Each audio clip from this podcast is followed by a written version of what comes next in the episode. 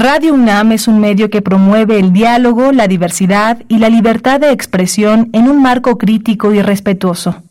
Los comentarios expresados a lo largo de su programación reflejan la opinión de quien los emite, mas no de la radiodifusora. Radio UNAM presenta Prisma RU. Una mirada universitaria sobre los acontecimientos actuales. Prisma RU. Relatamos al mundo.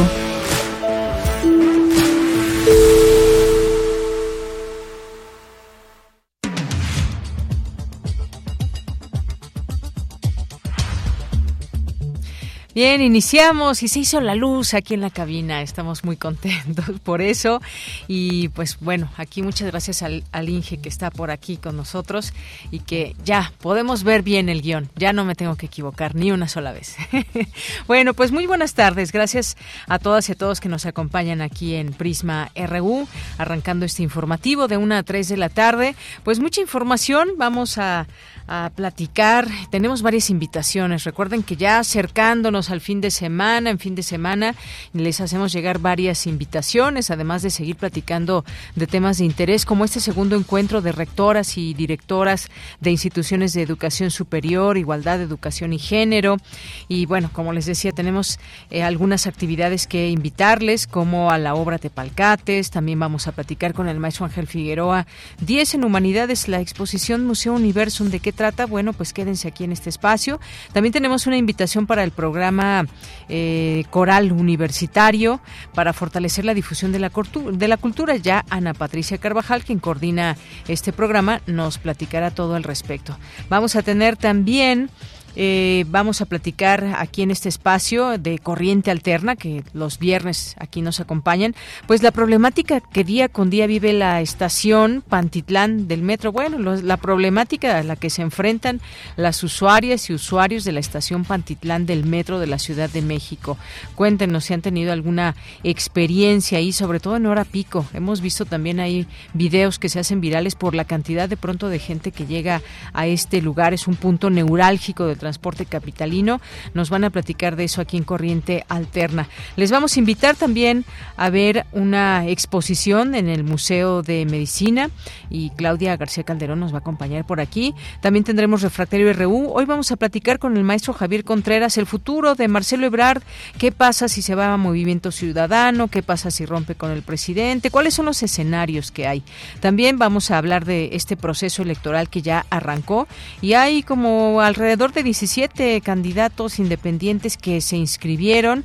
Vamos a platicar de eso y lo que hay que seguir platicando. La Suprema Corte de Justicia de la Nación y el tema del aborto que despenaliza a nivel eh, nacional. Vamos a platicar de esto también.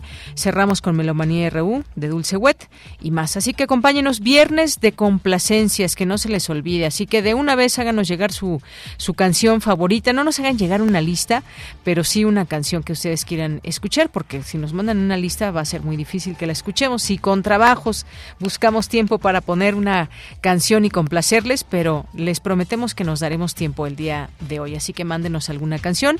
Y pues yo soy de Yanira Morán, a nombre de todo el equipo, les saludo con mucho gusto. Ojalá que nos acompañen, escríbanos en Twitter y Facebook en arroba prisma RU, así nos encuentran. Y desde aquí, relatamos al mundo.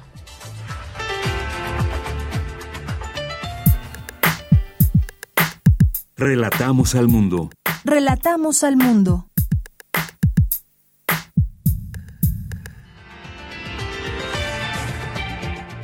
Bien, en resumen, en este día jueves 8 de septiembre, en la información universitaria, la Junta de Gobierno informa que realizará visitas presenciales y reuniones virtuales fuera de Ciudad Universitaria para conocer la opinión de la comunidad con motivo del proceso de nombramiento de la persona titular de la Rectoría inauguran la magna exposición 10 en Humanidades para Universum.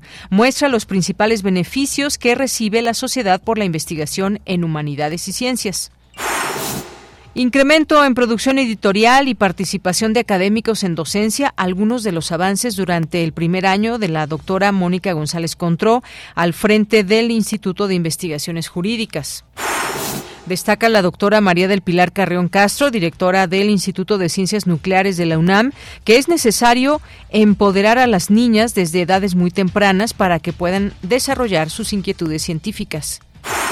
En la información nacional, esta mañana se registraron en la zona sur de Jalisco dos sismos de intensidades 5.7 y 5.8. Aquí en la Ciudad de México, la Secretaría de Seguridad Ciudadana informó que desalojó sus instalaciones, eh, el edificio como eh, medida precautoria tras los sismos. Solo regresó a laborar el 50% de su personal administrativo.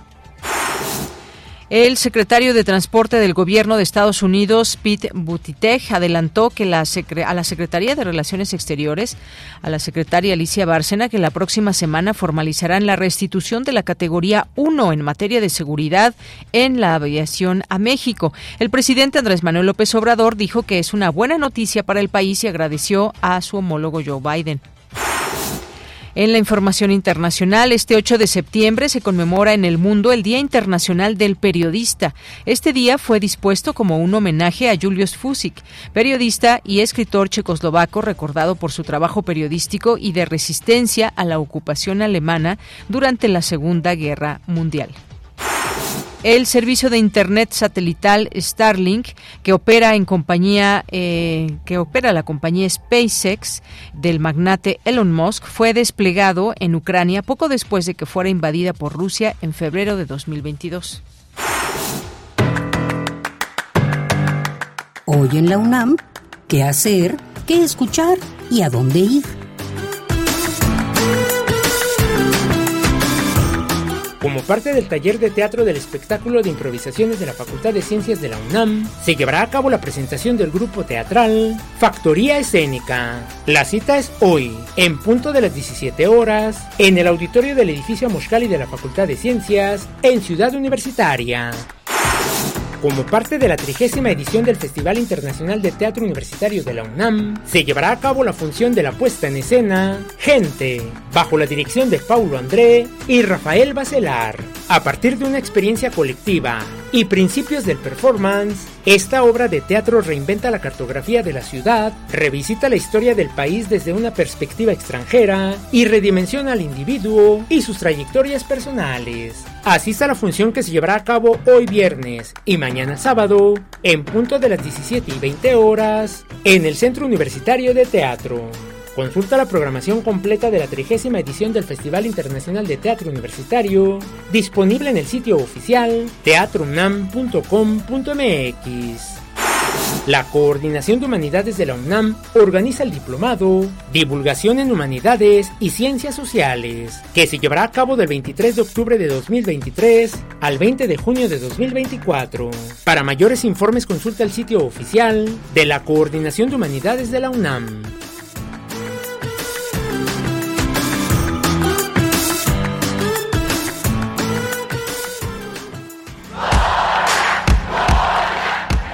Campus RU.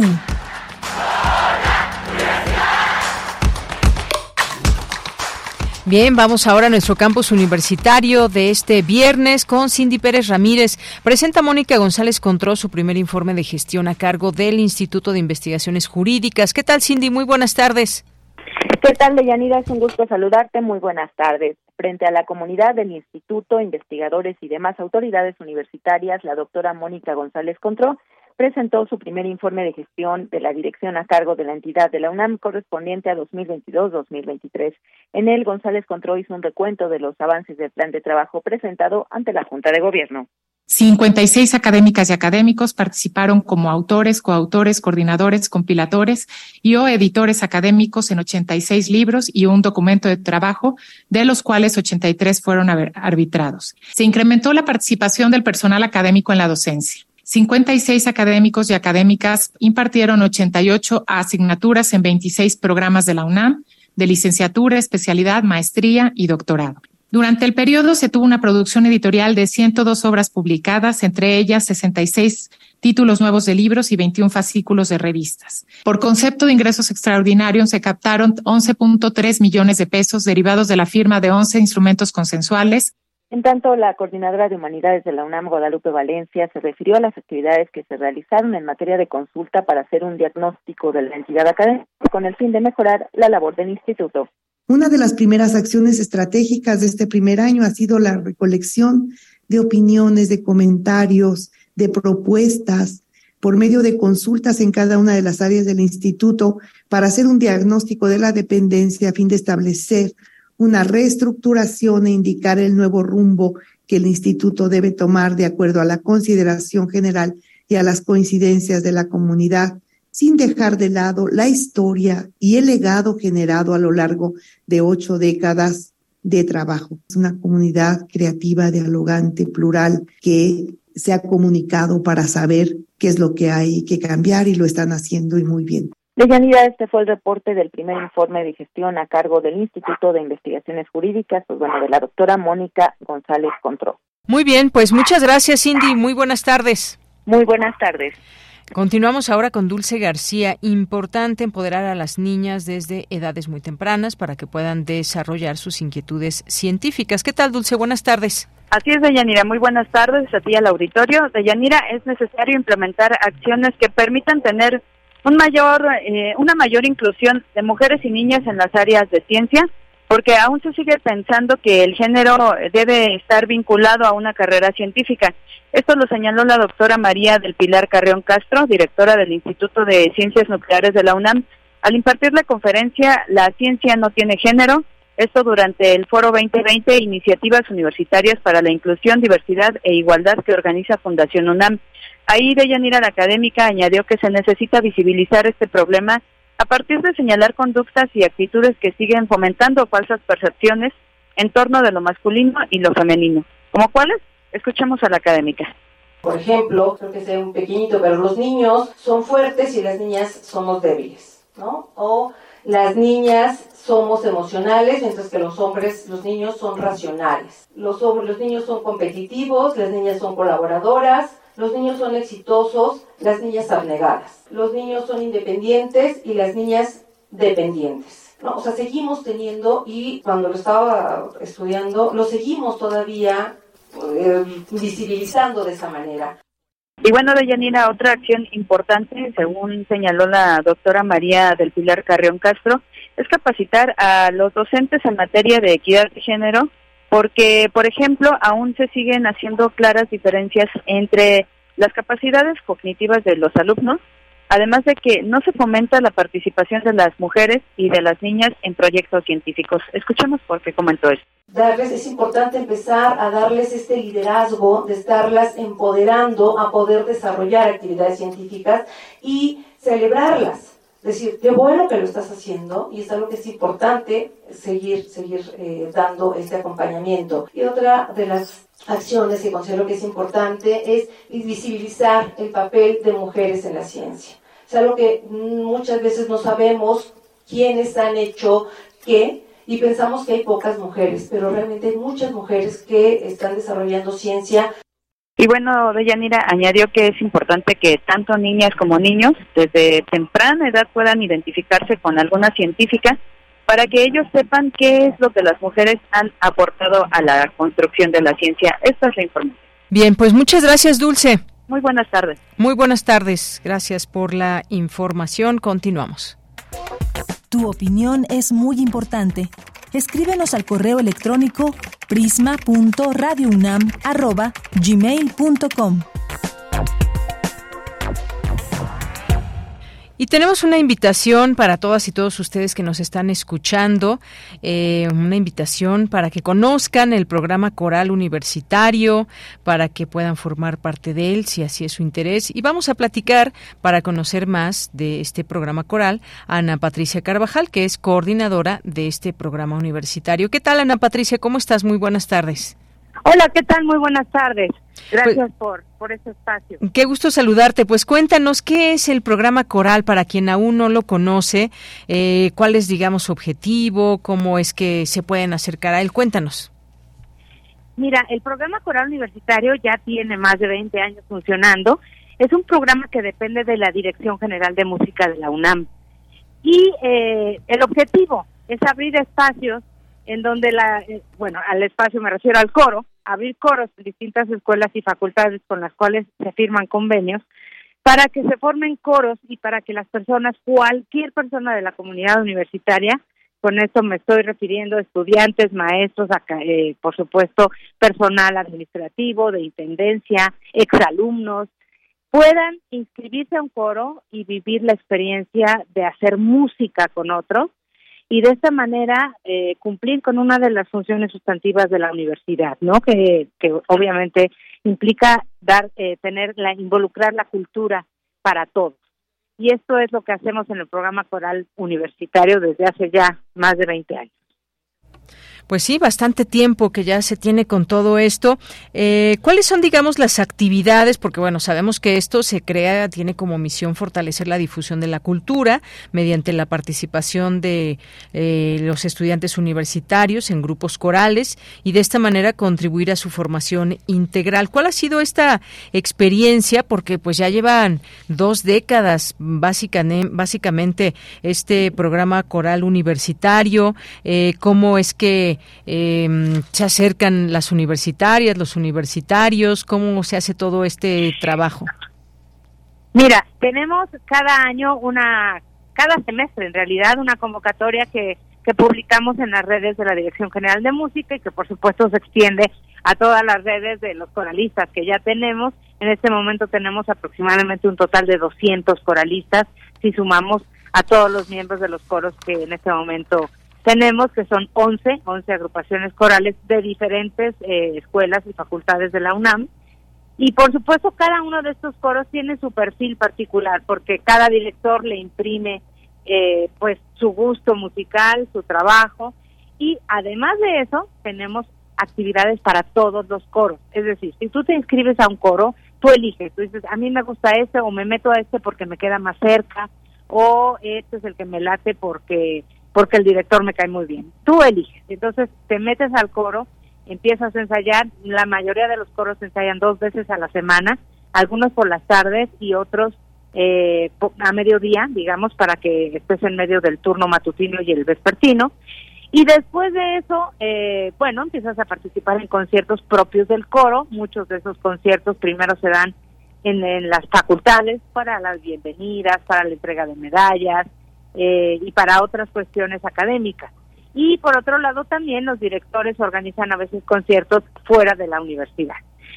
Pero lo más, eh, lo más significativo, digamos, es cuando nos reunimos todos para trabajar un repertorio común que se va trabajando durante todo el semestre y después tenemos ensayos conjuntos en la sala Carlos Chávez o en la sala Nesa o en el anfiteatro Simón Bolívar y entonces estamos los 200 miembros del programa coral trabajando con los pianistas, con los preparadores vocales, trabajando el repertorio que nos hayamos impuesto para ese semestre y entonces después dar un concierto con esa con ese con esa música con 200 voces de diferentes escuelas y facultades, ¿no? Desde Cuautitlán, Aragón, Zaragoza, Iztacala, hasta diferentes dependencias del campus de CEU.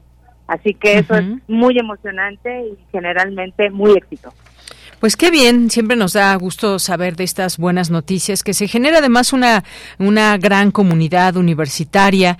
Nos ha tocado conocer de cerca pues esta labor, eh, escuchar a estos, a estos eh, coros y bueno, pues ahí queda la invitación. Si alguien en este momento nos, nos, eh, nos está escuchando y dice yo quiero ya empezar muy pronto, ¿cómo, ¿cómo se puede acercar a ustedes a través de teléfono, página de internet, correo? Es muy sencillo. Tenemos un sitio, un sitio, perdóname, un correo electrónico, procoral, pro, procoral, arroba, música.unam.mx. Muy bien. ¿Y hay algún requisito en particular? ¿Se tiene que tener ya una gran voz o cuál es el requisito? Para nada. Si tú puedes hablar, puedes cantar. Y aquí la cuestión es justamente esa, la apertura para que todo aquel que quiera probar se acerque y pruebe su voz y conozca su voz y la una a otras personas y viva la disciplina del canto coral y el disfrute. Es para todo el mundo. Muy bien, bueno, pues ya escucharon, no se preocupen si no tienen una, una gran voz con que hablemos, dice aquí, nos dice Ana Patricia, quien coordina este programa coral y que además, bueno, tiene mucha experiencia en todo eso. Pasen un buen momento, eh, pues generen esta comunidad y pues ahí dejamos esta forma de comunicarse con, eh, con Ana Patricia. Pues Ana Patricia, no sé si tengas algo más que comentarnos antes de despedirnos. Bueno, simplemente reiterar la gran oportunidad y lo que significa el hecho de tener este espacio dentro de la universidad. Un agradecimiento siempre por, por, por permitirnos hacer este trabajo y bueno, también invitar a las autoridades de las dependencias a que nos apoyen, a que nos abran sus puertas, a que nos permitan mostrarles todos los beneficios que la música coral ofrece, como también como recurso social, educativo, cultural, formación de públicos. No es solamente cantar en un coro para ser músico, es también una parte de la vida de cualquier persona y siempre será enriquecedor para el que se acerca, para el que nos abra las puertas, para el que dirija. Siempre es, un es un círculo virtuoso. La música coral es un círculo virtuoso y podemos todos todos disfrutar de él. Muy bien, pues sí, es un círculo virtuoso. Muchísimas gracias, Ana Patricia Carvajal, que de por platicarnos de todo esto y dejar esta invitación abierta al público. Muchas gracias a ustedes. Hasta luego. Muy buenas tardes. Gracias, Ana Patricia Carvajal, coordinadora del programa Coral Universitario. Si aún no lo conocen, conózcanlo, dense esta oportunidad si les interesa y formen parte de él. No se van a arrepentir. Ya nos ha tocado ahí ver algunos, eh, algunas personas que han participado, algunos eventos, así que pues ahí queda abierta esta posibilidad. Continuamos. Tu opinión es muy importante. Escríbenos al correo electrónico prisma.radiounam@gmail.com. Una de la tarde con 24 minutos. Doy la bienvenida a la doctora Tania Rodríguez Mora, y es rectora de la Universidad Autónoma de la Ciudad de México. Doctora, muy buenas tardes. Hola, ¿qué tal? Muy buenas tardes. Gracias por el espacio. Gracias a usted por aceptar y pues vamos a platicar de este segundo encuentro de rectoras y directoras de instituciones de educación superior, igualdad, educación y género, un evento muy importante. Cuéntenos por qué es importante y qué se desarrolla en este encuentro. Eh, pues muchas gracias por el espacio. Un saludo a la comunidad universitaria y pues la buena nueva es que estamos siendo cada vez más eh, rectoras y directoras de instituciones de educación superior. Hace un año la rectora de la Universidad de Querétaro, eh, digamos, tuvo la, la buena idea de llamar a una reunión de las rectoras que en ese momento eran, eh, éramos rectoras, y este año se repite iniciativa de la doctora Silvia Gurguli en el Colegio de México, esta misma iniciativa, y con la buena nueva de que nos hemos reunido muchas más rectoras que han sido electas a lo largo de este año, eh, lo cual nos llena de alegría. Y es un ejercicio, por un lado, de seguir visibilizando la ausencia todavía de mujeres en las en las eh, situaciones de responsabilidad y mando en las instituciones de educación superior y por otro lado el impulso de una agenda digamos, de igualdad sustantiva para las mujeres en las universidades, que nos parece muy importante que discutamos entre nosotras y después, por supuesto, con todas nuestras comunidades. Claro que sí. Y bueno, se lleva a cabo eh, tanto jueves como viernes. Ayer hubo todo el desarrollo de distintas actividades. Hoy continúan, hoy inició a las 10 de la mañana este panel eh, Políticas de Cuidado. ¿Por qué urge una política nacional de cuidados en México? También se discuten otros temas como el trabajo doméstico no remunerado y la participación de las mujeres en la actividad económica y las limitaciones en trayectorias laborales. Está también hacia una sociedad del cuidado, una mirada internacional eh, y eh, bueno, este programa que continúa y un conversatorio en este, en este momento y bueno, pues actividades también por la tarde. Cuéntenos de estas, de estas temáticas, doctora.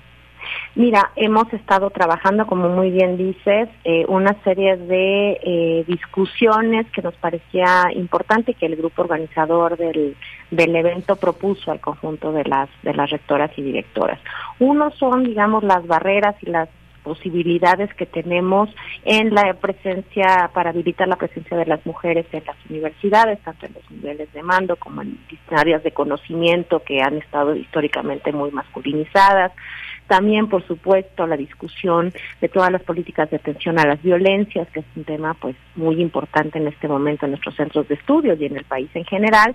Y hemos abierto también la discusión a toda la, a toda esta eh, agenda que, señalabas de los cuidados que justamente tienen que ver con el histórico problema de la doble jornada de las mujeres y que esta carga, digamos, de los trabajos domésticos, de cuidados reproductivos, eh, históricamente han estado feminizados. Entonces, por un lado son desvalorizados y por otro lado representan una necesidad de, pues, de subsistencia y reproducción de la vida de todos nosotros económicamente también tienen un impacto. Entonces, discutir eso, cómo afecta en las trayectorias de las propias universitarias, de las mujeres en general, y después qué podemos hacer las universidades en este tema, ha sido un, un tema que muy acertadamente incluido.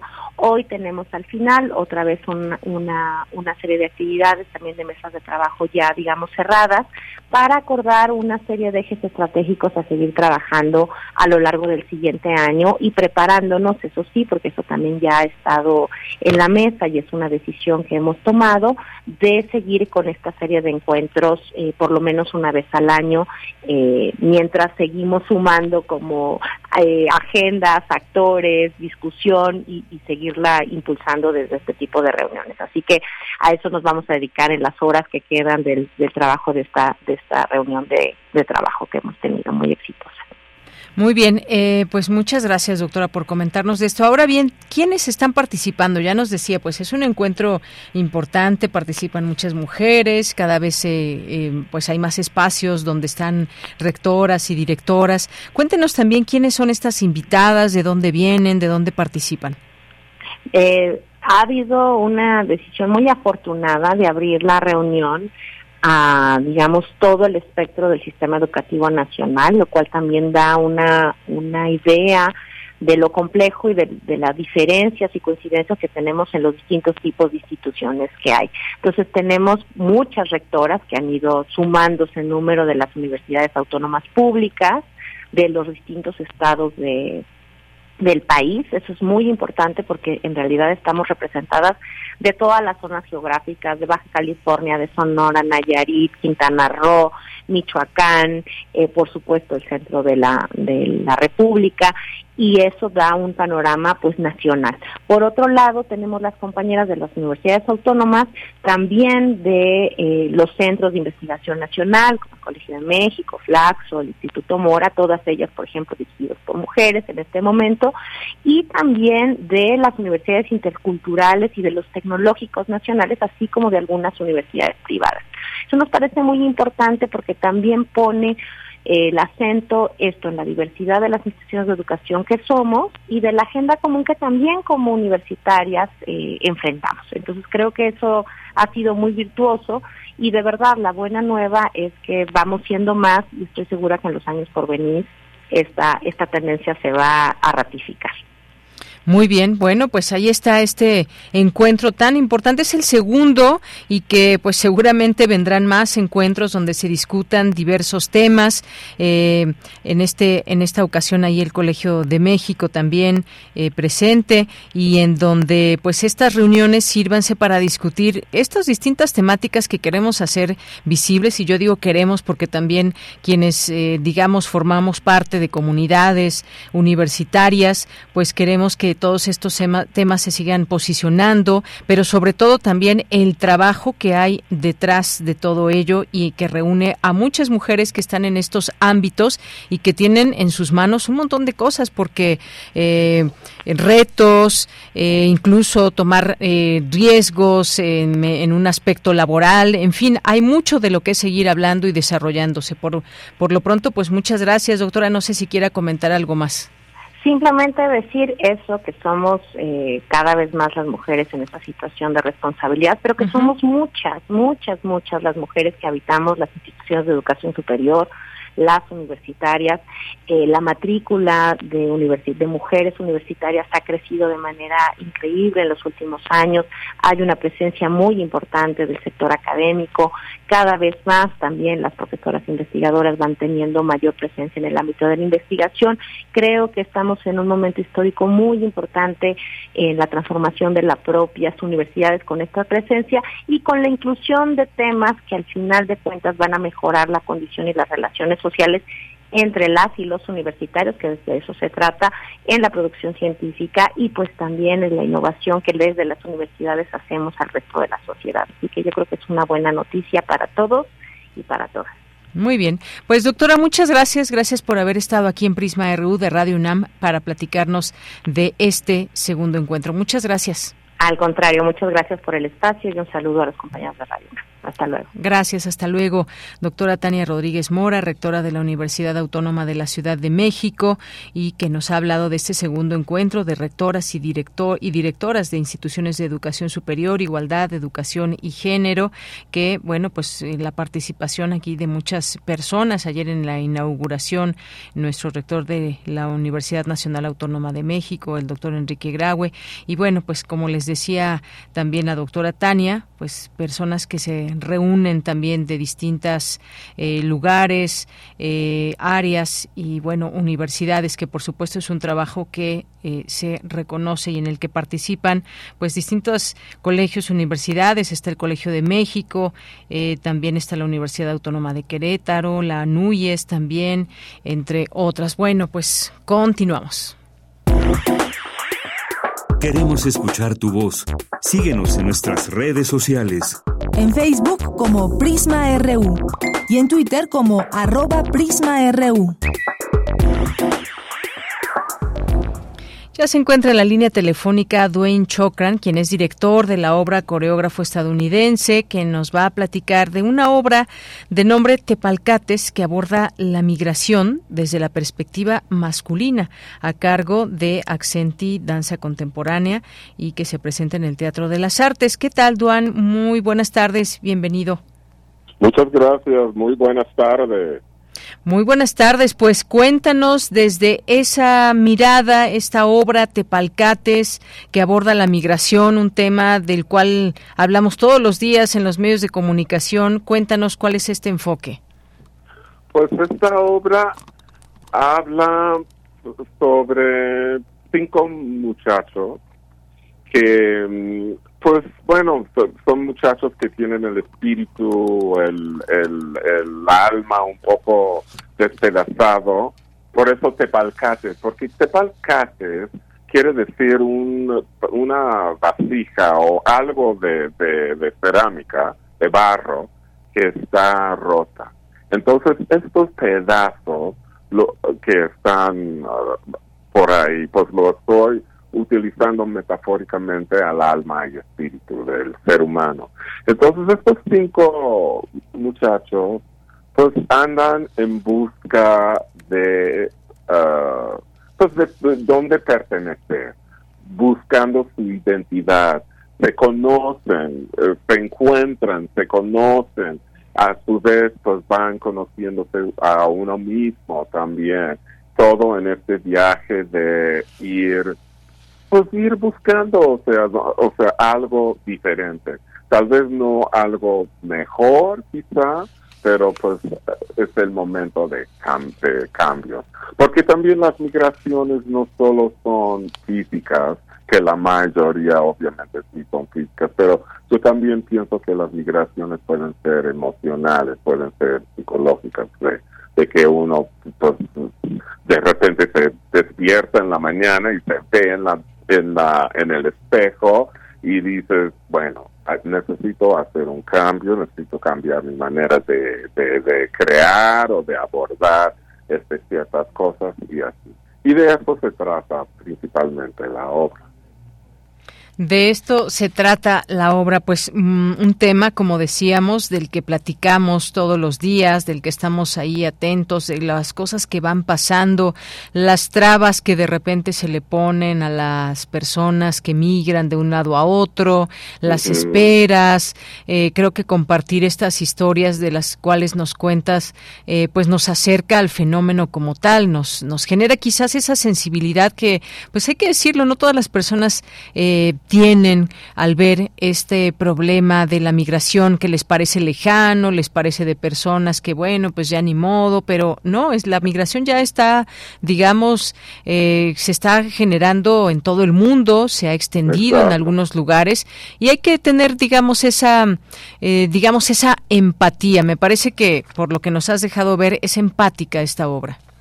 Sí, exactamente. Aunque pues sí, la obra pues muestra, o sea, emocionalmente, porque es una obra llena de sensaciones y de y de cómo te puedo decir de matices y de emocionales. O sea vemos a estos cinco chavos que de repente están enjaulados o encuentran trabas o también pasan por por momentos amorosos también pasan por momentos este un poquito pues no no puedo decir de alegría pero ligeros o sea momentos ligeros pero en general esta esta um, búsqueda siempre a algo este mejor o diferente. Y sí o sea tal vez no no todo el mundo migra de, de un país a otro ni siquiera de una ciudad a otra pero pues muchos pues migramos de una universidad a otro, de una universidad a un trabajo, o de la casa a otra casa dentro de la misma ciudad. Cuestiones así, y todos esos tipos, esos, digo, ese tipo de migraciones, pues causan, eh, causan cambios en el estado emocional y psicológico, ¿no? Muy bien, pues sí, porque nos, nos lleva a situaciones de enfrentar incluso, pues, cómo cambia la vida de una persona que migra. Cambia su vida en muchos sentidos, en muchos aspectos, porque está dejando atrás una historia también, está dejando atrás muchas veces a su propia familia y no sabe exactamente, pues, qué le espera en el futuro. Ese es como, pues, lo, algo muy fuerte que, que pasa con la migración. No saben cuál va a ser el futuro, si realmente lleguen a alcanzar el sueño americano así llamado o si vayan a encontrar una, una propuesta laboral importante, digamos, que les dé para que pues manden dinero o a veces simplemente pues viaja toda la familia completa buscando pues otra forma de vida. Sí, sí, exactamente, porque en esta en esta vida pues siempre hay mucha incertidumbre, siempre, aunque bueno, tenemos un trabajo, tengamos, aunque tengamos un trabajo estable, una pareja estable, una algo puede suceder. O sea, siempre, eh, y es impresionante, o sea, ya mis edades, pues, por más que, por más que planeas y tienes todo a ti, siempre hay cuestiones, o sea, inciertas, ¿no? Y claro, como bien dices tú, o sea, te, te, te vas, o sea, agarras tus cosas y te vas, y pues hay esta nostalgia, ¿no? Esta vez, o sea, es, estos recuerdos que dejas atrás, eh, este, y eso es, es muy fuerte todo eso, muchas veces. Ves las cicatrices que tienes y te recuerdas a, a, muchas cosas. Entonces justo pues la obra pues, se, trata de eso, se trata de todas esas sensaciones emocionales. Efectivamente, estas situaciones emocionales y que también pues pasan por toda esta y, de pronto en esta empatía que yo decía, eh, ¿qué, ¿qué pasa por la mente de los migrantes cuando pues cada uno que tiene su propia historia. Es una historia distinta para cada una, para cada uno, porque hay quien va con la familia y dice, bueno, ¿y cuál es, va a ser el futuro para mi familia? ¿Nos podremos asentar en otro lugar? Yo quiero llegar a Estados Unidos, pero quizás no lo logre y me quede en México, o eh, pues nos dividimos para que yo pueda pasar o para que alguien se quede. En fin, y muchos y muchos han, han eh, pues tenido que cambiar un poco sus planes y ahora tenemos una migración también importante eh, aquí en México, algo a lo que tampoco quizás estábamos tan acostumbrados en otros momentos. Y el número de migrantes, que siempre ha habido migrantes, por supuesto, pero pues ahora de pronto estas caravanas, de pronto una organización un poco más clara, eh, pues lo que se encuentran cuando un país dice, pues no, no, no pueden entrar, lo que pasó cuando se cerró la frontera por el tema de la pandemia, en fin, cuántas historias, son muchísimas, Duan. Exacto. Sí, ahorita me acordé de una imagen, o sea, no tiene que ver y no tiene que ver, pero él fui, mi, vino mi hermano y mi cuñada el otro día, la semana pasada, y el aeropuerto estaba cerrado. No el aeropuerto estaba cerrado, pero sino la, o sea, los, uh, ¿cómo se llama? Los caminos hacia estaban todos bloqueados. Entonces, cuando llegué, ya por fin que pude estacionar el coche del otro lado del circuito, subí el puente y era impresionante ver el éxodo de gente, de, personas con sus maletas que tuvieron que caminar desde no sé dónde para no perder su vuelo. Pero era personas tras personas con sus sus este, sus petacas, sus eh, maletas, sus cosas cargando. Y me quedé pensando, pues sí, esta es una migración, es un éxodo, no sé, era muy raro ver eso y me causó mucha, me movió mucho la emoción en el corazón, pero pues sí, bueno, eso pasó la, la semana pasada.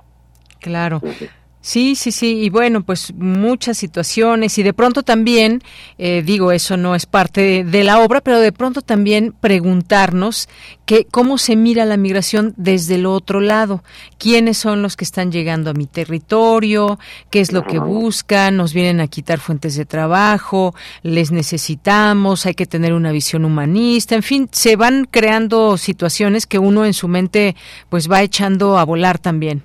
Exactamente, sí, justo. Sí, es impresionante porque cuando yo llegué a México, bueno, yo vine de vacaciones y todo, pero pues me quedé. Sí. O sea, también es un migrante, de alguna manera. Por supuesto. sí, sí. Y, este, y pues uh, me quedé, me ofrecieron trabajo después y viví en México pensando, o sea, los primeros años pensando que me iba a regresar, pero viví como como gitano en una maleta con dos maletas como 10 años.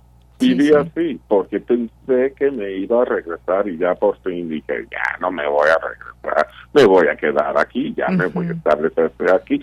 Pero fue como muy interesante, o sea, cómo vivía yo así como como judío errante, negrito errante, ¿no? Pero sí, pues sí, son, son situaciones y son historias muy interesantes. Así es, sí. Y pues te digo, una cosa nos lleva a la otra, de pronto vemos cómo pues hay también ciertas situaciones a las que tienen que enfrentarse las personas, por ejemplo, quien quien quiere atravesar el río Bravo, ¿no? Y ahora lo que se enfrenta con este muro flotante, pero lo que te decía cómo se ve del otro lado, porque por ejemplo, el 52% de los tejanos, según esta lona, eh, nota que leo, eh, apoya esta operación, ¿no? Y de pronto nos preguntamos, eh, pensamos tan diferente que hay quien quiere este muro flotante, hay quien no lo quiere, eh, qué pasa con la parte humanitaria, en fin, un montón de cosas que, que, siempre nos vienen a la mente cuando hablamos de, migración. Pero bueno, este, ¿cuándo, cuánto está, ¿cuándo es la temporada? Cuéntanos para cuándo podemos ir a ver tu obra, qué días, dónde, cómo, cuándo, por sí, claro. Sí, pues estamos hoy a las 8 de la noche, mañana a las 7 de la noche y el domingo a las 6 de la tarde en el Teatro de las Artes que se encuentra en el Centro Nacional de las Artes. Y este los boletos están a la venta en la taquilla y bueno, pues ahí estaremos estos estas tres últimas funciones porque ya después este nos vamos a ir de gira. Muy bien. Están todos invitados y los recibimos con los brazos abiertos. Perfecto. Bueno, pues ahí está. Dejamos esta invitación para nuestro público, que también pueden ver ya a detalle en nuestras redes sociales. Tepalcate es una obra que aborda la migración desde la perspectiva masculina, a cargo de Accenti Danza Contemporánea, ahí en el Teatro de las Artes. Duan Chokran, muchísimas gracias por estar aquí, hacernos esta invitación. Muchas gracias por la invitación, gracias. Hasta luego, muy buenas tardes. Fue el director de la obra, eh, coreógrafo estadounidense eh, de esta obra Tepalcates. Continuamos. Prisma RU. Relatamos al mundo.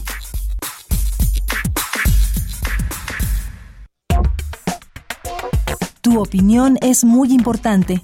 Escríbenos al correo electrónico prisma.radiounam@gmail.com.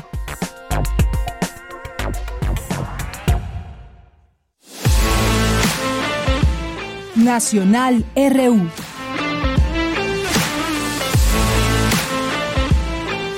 Bien, pues comentar algunas notas nacionales con ustedes. Bueno, voy a empezar, y perdón, con esta nota internacional que dábamos cuenta en nuestro resumen informativo al inicio, porque hoy es el Día Internacional del Periodista, y esto es en honor a Julius Fusik, y les platico un poco de él, porque cada 8 de septiembre el mundo recuerda la valentía de este hombre, periodista, revolucionario checo, que sufrió en carne propia los horrores de la tortura nazi fascista durante la Segunda Guerra Mundial, murió asesinado en 1943, justo ese día, un 8 de septiembre de ese año, 1943, en Berlín, y pues así se recuerda esto que pasó él y que pues todos los años por ello se conmemora el Día Internacional del Periodista. Y cuando hablamos de todo esto, pues sí, nos vienen a la mente eh, personas que se dedican a este oficio, a esta labor y que han perdido la vida, eh, pues en cumplimiento de su deber o porque tienen ese, ese gran arrojo y esa enorme intención de que alguien tiene que informarnos eh, de ciertos temas que pues no todas las personas ponen en riesgo su vida como lo hacen pues desde un corresponsal de guerra por ejemplo desde una persona que está cubriendo temas de violencia temas de narcotráfico temas eh, con guerrillas en fin.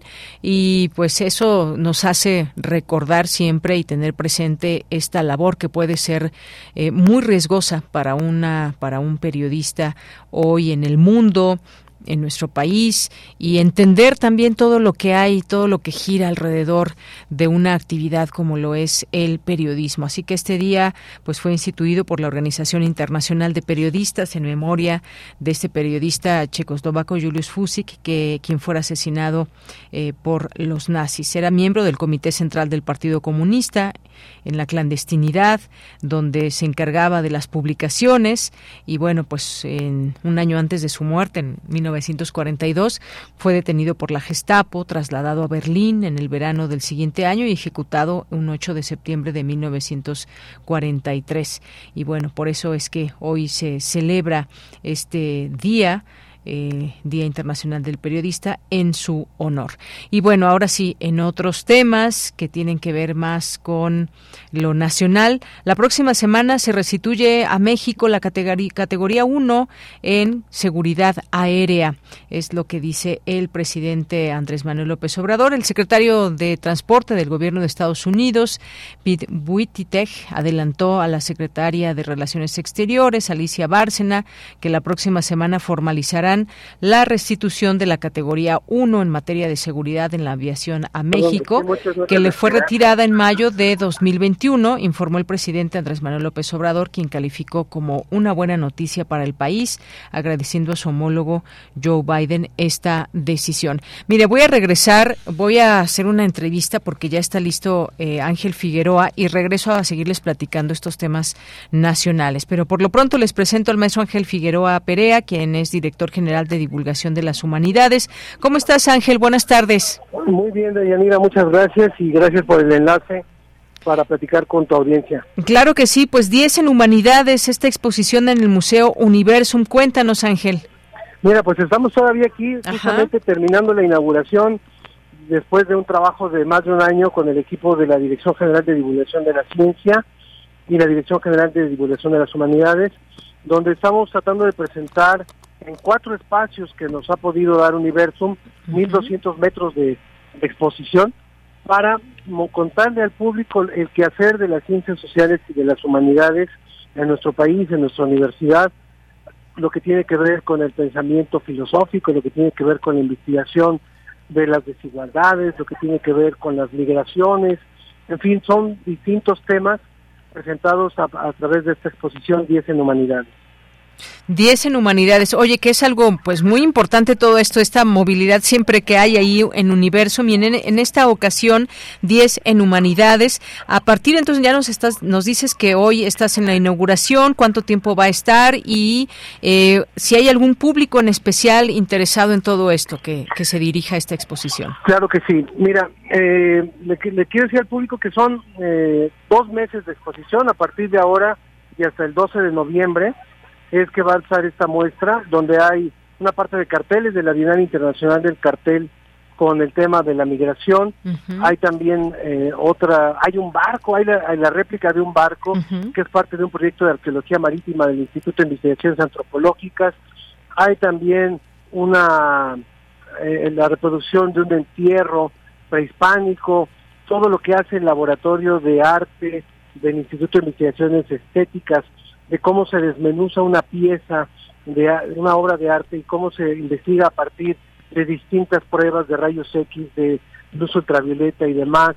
En fin, es como mostrar qué es lo... Entonces, el público al que estamos dirigidos principalmente son los jóvenes, tanto los de secundaria como bachillerato, que están en este, muchas veces en este eh, afán de conocer qué les aportan las diferentes eh, disciplinas. Bueno, pues es una buena ocasión para que ellos puedan conocer a qué se dedica un sociólogo, a qué se dedica un antropólogo, qué hace un economista, qué nos aporta una persona que investiga la constitución o las leyes.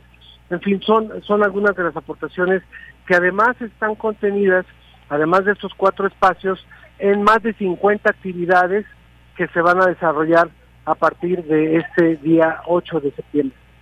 Muy bien, oye, pues suena muy interesante todo esto que nos estás platicando. Dejamos una invitación abierta a quienes nos están escuchando, que ya conocen Universum y que quieran pues volver a conocerlas a algunas otras áreas que ya conocen, pero también esta nueva propuesta que desde el Museo Universum hay 10 en humanidades y para quien aún no conoce el museo, pues también que ya se están tardan, tardando y que puedan ir con toda la familia ahora que ya empezamos el fin de semana, Ángel, pues dejar esta invitación. ¿Algo más que nos quieres comentar?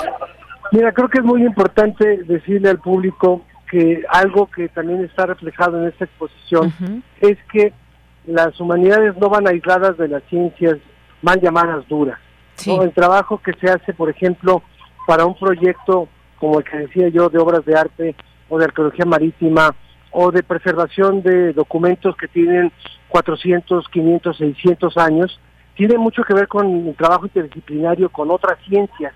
Entonces, algo que van a encontrar en esta exposición no son solamente las humanidades y las ciencias sociales aisladas, sino la gran vinculación que hay entre las disciplinas del saber humano. O sea, el conocimiento es uno, y algo que decíamos en inauguración es cuando despertamos no, no empezamos en modo fisiológico o en modo eh, natural y, y, nos bañamos nada más y comemos y después nos ponemos en modo social e interactuamos, sino que somos uno siempre, somos uno a la vez y eso es lo que refleja mucho esta exposición, esta gran vinculación que existe entre las ciencias naturales, las ciencias sociales y las humanidades.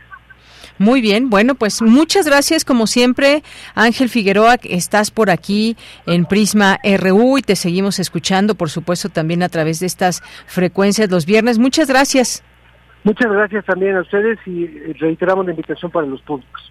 Claro que sí. Hasta luego. Muy buenas tardes. Encuentran toda la programación en la página de Universum y en la página 10 Perfecto. Muchas gracias, Ángel. Gracias. Hasta luego. Hasta luego. Fue el maestro Ángel Figueroa Perea, director general de divulgación de las humanidades, con todo este, este tema, esta invitación. Así que dense de verdad esta oportunidad de conocer y aprender, sobre todo ahí desde, desde, eh, desde el Museo Universum. Continuamos. Queremos escuchar tu voz. Síguenos en nuestras redes sociales. En Facebook como Prisma RU y en Twitter como arroba PrismaRU. Bueno, después de este paréntesis para invitarles a ustedes a esta exposición de Museo Universum, sigo comentándoles sobre los temas eh, nacionales. Y es que, bueno, el presidente ya eh, hoy viaja a Colombia y estará en Chile el próximo lunes porque eh, condecorará con la Orden del Águila Azteca a Isabel Allende Bus, hija de Salvador Allende. Y, bueno, pues estará presente en las conmemoraciones por los 50 años de la muerte del mandatario chileno, Salvador Allende. Y bueno, pues como sabíamos, esta visita que ya se había anunciado, en esta visita a Chile, el presidente impondrá esta condecoración, un evento importante donde se recuerda pues todo esto que ha eh, que aconteció en su momento hace ya 50 años prácticamente allá en Chile, todo lo que significó el exilio y también ahora pues su presidente Gabriel Boric que ha señalado que se tiene que seguir con esta búsqueda de las personas que, ah, que fueron desaparecidas. Y bueno, pues ahí estará, estaremos siguiendo también esta información y hablaremos el lunes, por supuesto, también de, de todo ello. Eh, el jefe del, del Ejecutivo Federal restituirá esta orden también y bueno, pues la Presidencia de la República difundió hoy el programa preliminar de esta visita eh, que hará el presidente a Chile, donde viajará para estar presente en esta conmemoración. Eh, se detalla también que estará acompañado de su esposa Beatriz Gutiérrez Müller. Llegará procedente de Colombia a Santiago de Chile el domingo a las 23.15 horas del sábado 9 de septiembre. El domingo 10 a mediodía, eh, López Obrador sostendrá una reunión bilateral con Antonio Costa, primer ministro de Portugal. Y bueno, pues estas son parte de sus actividades. Más tarde también se espera que llegue a Palacio de la Moneda, donde se llevará a cabo esta ceremonia oficial de bienvenida por parte del presidente de Chile, Gabriel Boric, y posteriormente, pues ya saben, la fotografía oficial, eh, que también donde ahí se ofrecerá un mensaje conjunto de ambos mandatarios a los medios de comunicación en el patio de las Camelias.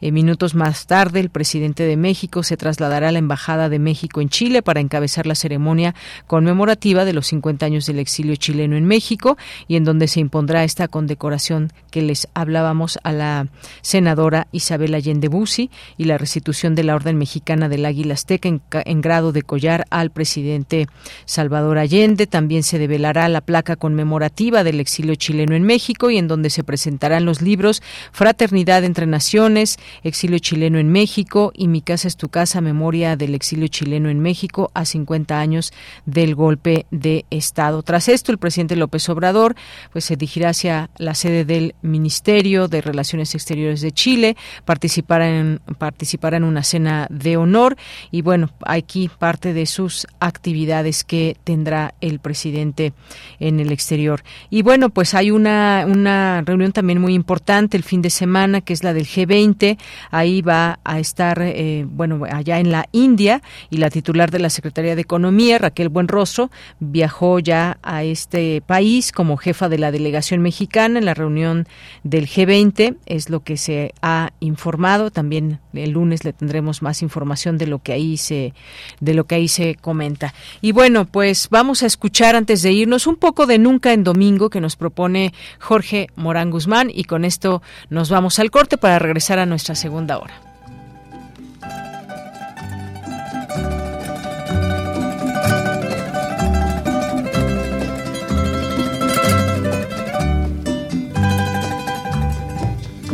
La la la la la la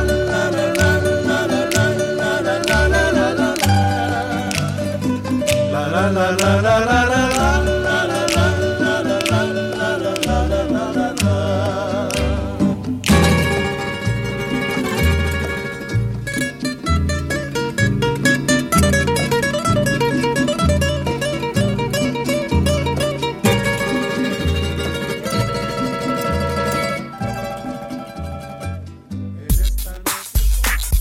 Prisma RU. Relatamos al mundo.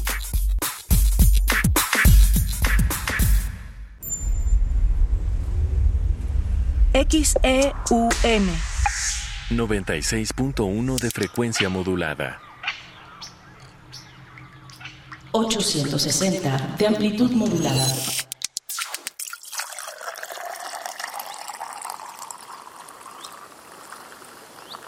Radio UNAM. Experiencia sonora. Buenas tardes. ¿En cuánto tiene el kilo de carne? Buenas, en 300 pesitos, pero compró Iberdrola. ¿Y la fórmula láctea?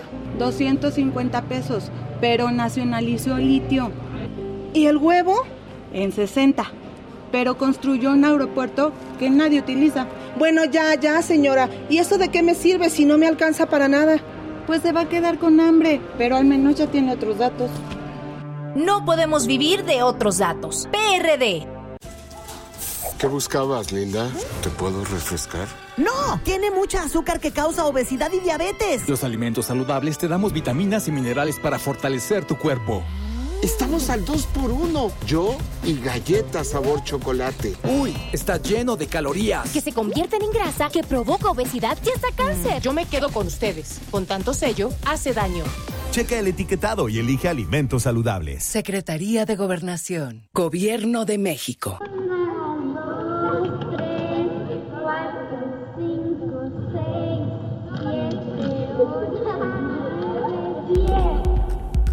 Entre las selvas de asfalto, las guerras y la desigualdad económica, los niños siguen jugando.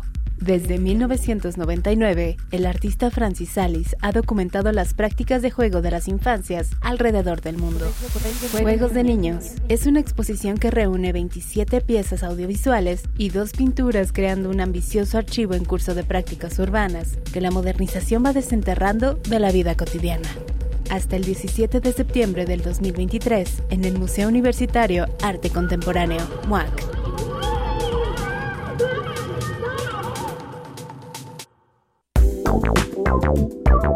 Queremos escuchar tu voz. Síguenos en nuestras redes sociales. En Facebook como Prisma RU y en Twitter como arroba PrismaRU.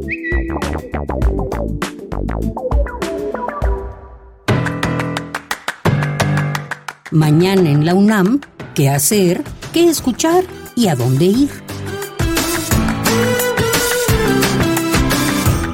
Con motivo del 50 aniversario del golpe de Estado en Chile, Radio UNAM llevará a cabo una transmisión especial del radiodrama Mil Sonidos de un Golpe, de Francisco Godínez Galay, primer lugar en la categoría de radiodrama en la Bienal de Radio de 2014. Los acontecimientos del 11 de septiembre de 1973 son narrados a modo de docudrama a partir de las emisiones de una radio partidaria del presidente Salvador Allende, de otra radio simpatizante con el golpe de Estado, de las comunicaciones militares interferidas por un radioaficionado y el ambiente de las calles de Santiago de Chile en las que se extendía el caos.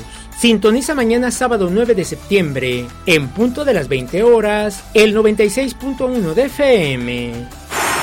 Como parte del coloquio Tecnologías Digitales para el Mejoramiento Urbano, organizado por el Programa Universitario de Estudios sobre la Ciudad de la UNAM, se llevará a cabo el panel Aplicaciones de Sumo en la Investigación en Ecuador y Argentina, que contará con la participación del doctor Luis Felipe Urquiza de la Escuela Politécnica Nacional de Ecuador y el doctor Enrique Gabriel Baquela de la Universidad Tecnológica Nacional de Argentina. Conéctate el próximo lunes 11 de septiembre en punto de las 9.30 horas a través de la plataforma Zoom. Realiza tu registro a través del sitio oficial www.puec.unam.mx. La Dirección General del Deporte Universitario te invita a disfrutar del Campeonato Abierto de Verano de Tenis de Mesa, que se llevará a cabo el próximo domingo en punto de las 10 horas en el frontón cerrado de Ciudad Universitaria. La entrada es libre y el aforo limitado. Para Prisma RU, Daniel Olivares Aranda.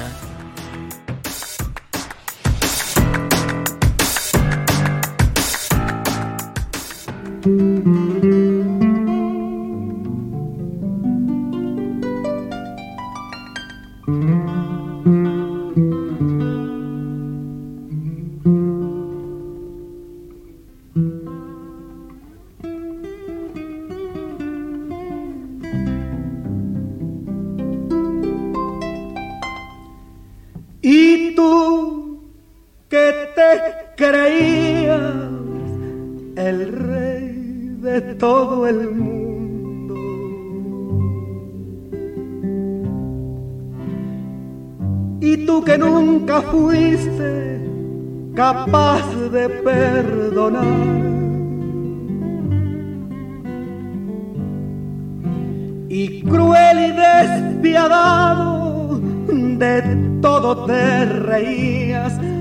hoy imploras cariño, aunque sea por piedad.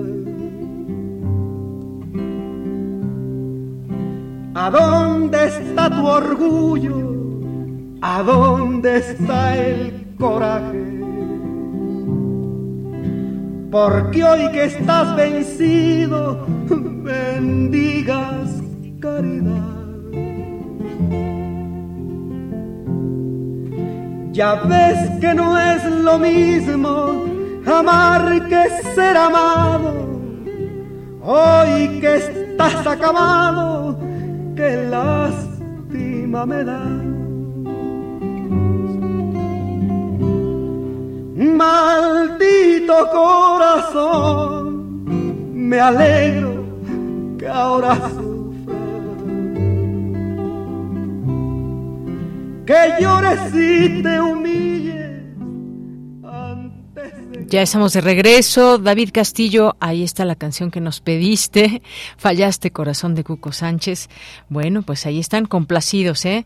Así que pues bueno, nos dimos aquí un, espacio para poder ponerles, aunque sea un poquito de sus canciones que quieran escuchar aquí en la radio. Oigan, y tenemos muy buenas noticias. Ya ven que se está llevando a cabo la decimocuarta edición de la Bienal Internacional de Radio y hoy justamente se lleva a cabo la premiación y tenemos noticias desde allá porque el primer lugar en radio experimental fue para Mauricio Orduña de Resistencia Modulada.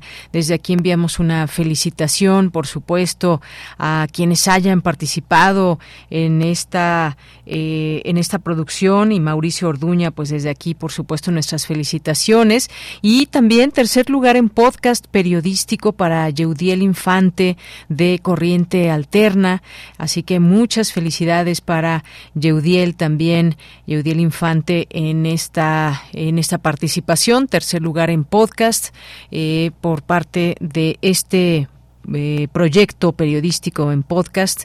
Muchas, muchas felicidades. Así que, pues esto es parte de lo que está sucediendo allá en la Bienal Internacional de Radio allá en Tlaxcala, donde tuvimos oportunidad de estar por ahí un día y que les comentábamos todos estos trabajos tan importantes, gente dedicada a la radio, que hace de la radio su vida, su, pasión, su vocación y más. Así que, pues a todas y todos los participantes, muchas felicidades y en especial a nuestros compañeros, tanto Yeudiel Infante como Mauricio Orduña de Resistencia Modular y Yudiel Infante de Corriente Alterna.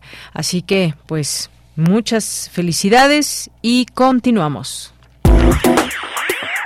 Queremos escuchar tu voz. Síguenos en nuestras redes sociales. En Facebook como Prisma RU y en Twitter como arroba PrismaRU. Y ya en unos momentitos tendremos por aquí eh, justamente a Corriente Alterna, la unidad de investigaciones periodísticas, pero antes, por supuesto, no podemos olvidar nunca los saludos a ustedes que nos escriben. César Soto nos dice, las ciencias sociales y las ciencias naturales interactúan y convergen en, en la generación y difusión de conocimiento en las distintas especialidades y disciplinas del quehacer cotidiano académico, la investigación y el posgrado. Gracias. Y todo esto que platicábamos por esta eh, exposición de 10 en humanidades ahí en Museo Universo. Muchas gracias. Jorge Morán Guzmán nos dice acerca del segundo encuentro de rectoras y directoras de instituciones de educación superior. Recordemos que es muy posible que una científica sea presidenta de México. Bueno, por lo menos una mujer sí. Veremos el impacto de esta situación en nuestro quehacer. Gracias, Jorge. Muy buenas tardes. Y ya también complacido con la canción que nos pidió hace un momento. Jorge Fra también, muchos saludos le enviamos desde aquí. Bernova, Martelena Valencia nos dice, hoy conmemoramos a los periodistas, no podemos celebrar porque hay muchos asesinados. Efectivamente, se conmemora un día tan importante y se recuerdan a muchas y a muchos que han perdido la vida en cumplimiento de su trabajo.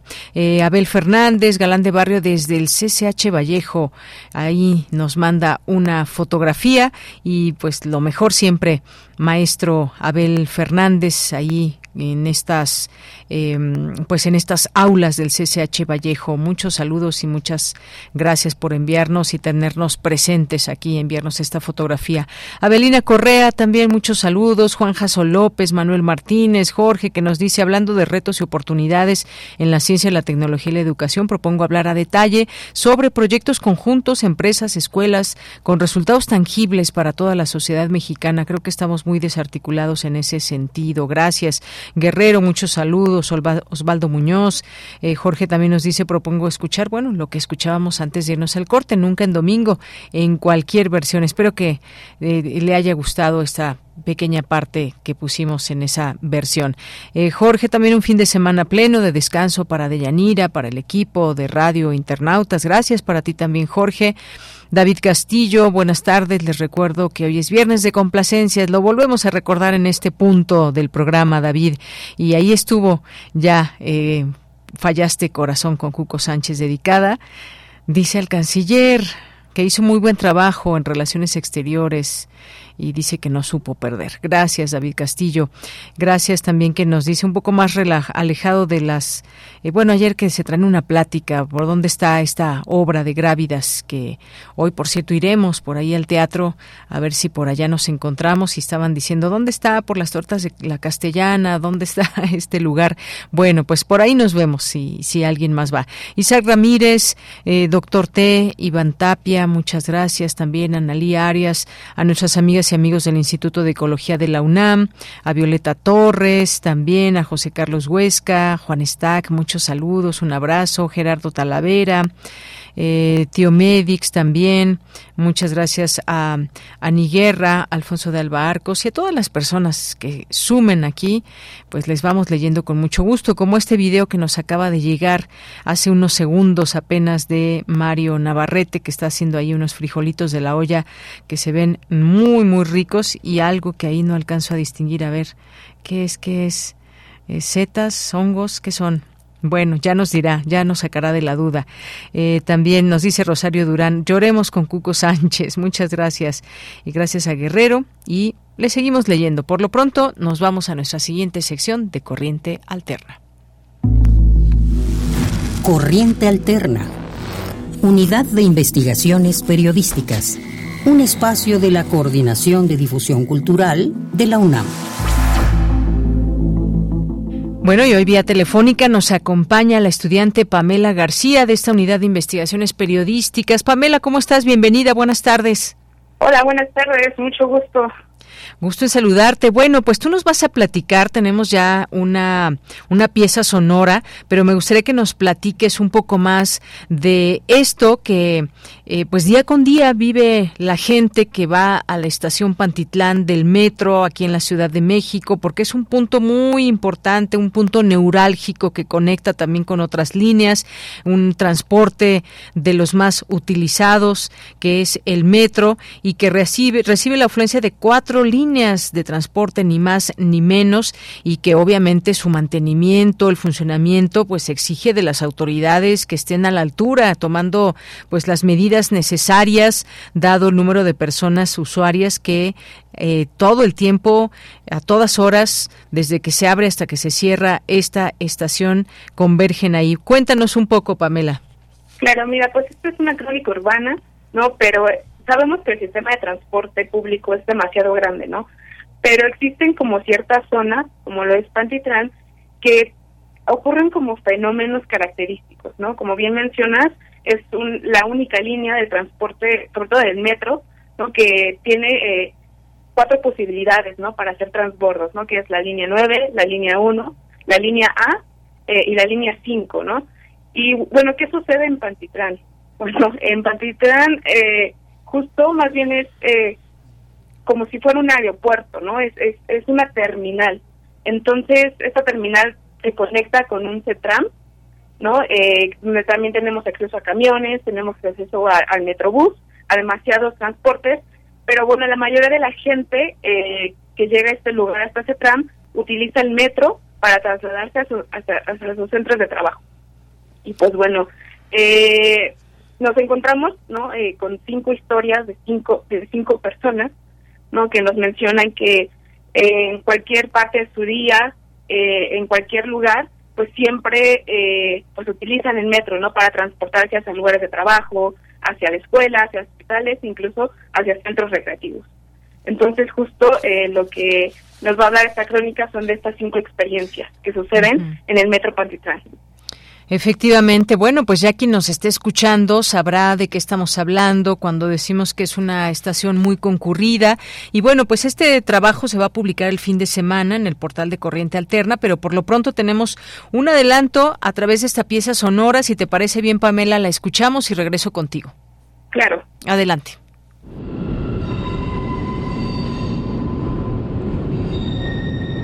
Carlos Monsiváis lo dijo. El metro es por un lado el milagro del acomodo, el, el, la verdadero, el verdadero milagro del cupo. Debía haber un santo señor del cupo que presidiese el metro. Pantitlán, que en náhuatl significa entre banderas, es la única estación del sistema de transporte colectivo metro que alberga cuatro rutas. De oriente a poniente, de norte a sur, sobre rodaduras férreas o neumáticas, conecta toda una infraestructura que lleva construyéndose desde hace 54 años.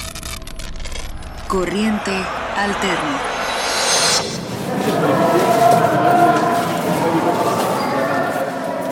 De acuerdo con información del sistema de transporte colectivo, el metro de la Ciudad de México es uno de los más baratos del mundo. Permite a los usuarios transbordar de una línea a otra sin necesidad de pagar otro boleto.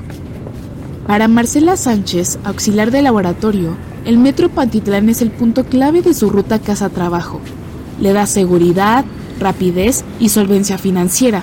Diariamente gasta 28 pesos de ida y de regreso en sus viajes, 8 en el bicitaxi, 15 en la pecera y 5 en el metro.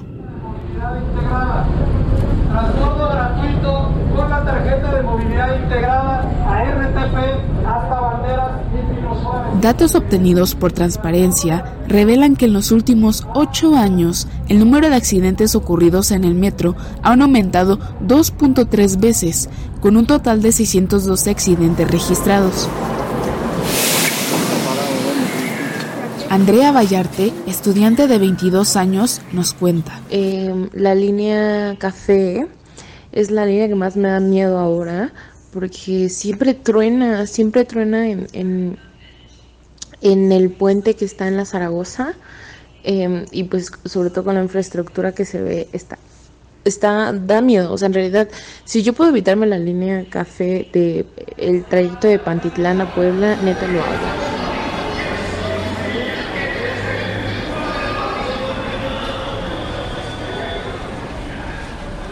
Todas las mañanas en la estación Pantitlán hay que esperar en largas filas para ingresar a los andenes. Esta medida forma parte de un plan llamado Operativo de Dosificación, que busca agilizar el abordaje y el tránsito de los usuarios desde 2019.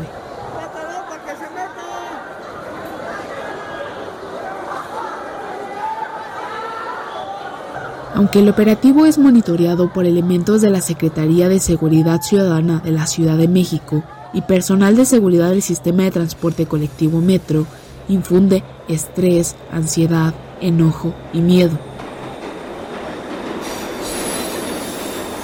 Eh, siento que, que no, o sea, como que no llegan a dimensionar la cantidad de gente que utiliza el metro y lo, lo mucho que se entorpece la movilización.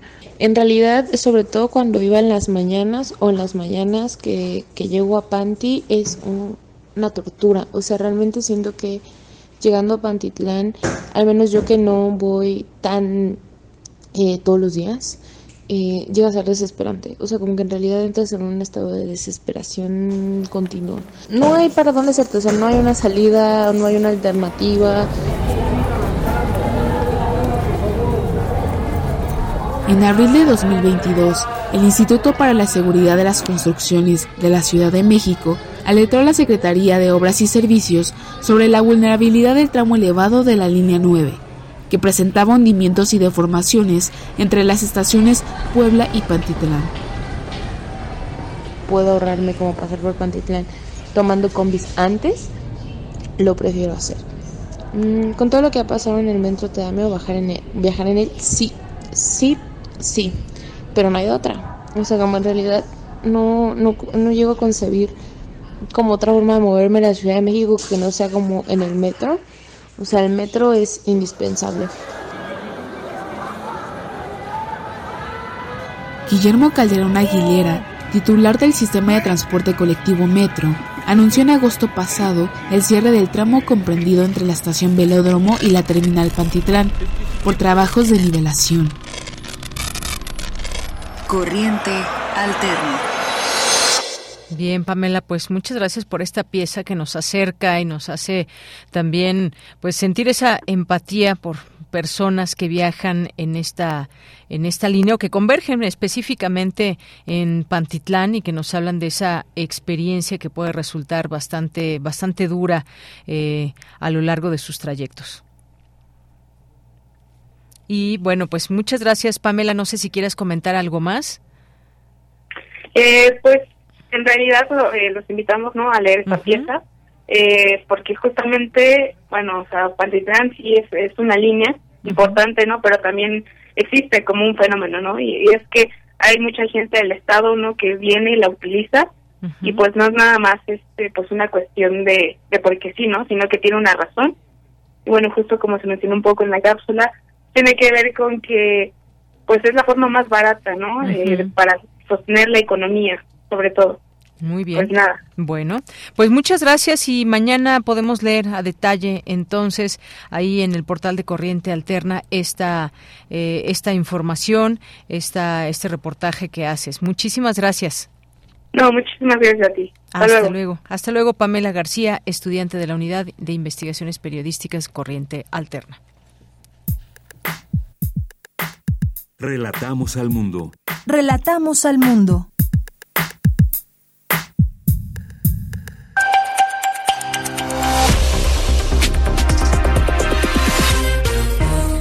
Bienvenidos a este flash informativo de Radio Francia Internacional con Olivier Roux en los controles. Hoy es viernes 8 de septiembre.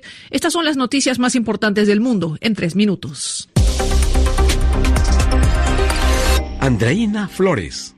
El presidente Joe Biden ya aterrizó en Nueva Delhi, India, para participar en la cumbre del G20 que arranca este sábado. Estarán también el mandatario argentino Alberto Fernández y Lula da Silva de Brasil, entre otros. Pero lo que más llama la atención son los ausentes. Vladimir Putin de Rusia y Xi Jinping de China. El presidente del Consejo Europeo, Charles Michel, reconoce que será un encuentro complicado con la guerra en Ucrania como telón de fondo. Va a ser una reunión difícil porque algunas posiciones se han endurecido desde el año pasado, sobre todo la guerra en Rusia contra Ucrania. Esto quiere decir que necesitamos mucha sangre fría y decisión. La Unión Europea va a continuar defendiendo la soberanía de Ucrania y condenando a Rusia, que pone el mundo en peligro, no solo a los ucranianos, sino también la seguridad alimentaria mundial y la seguridad energética se han visto impactadas por esta guerra.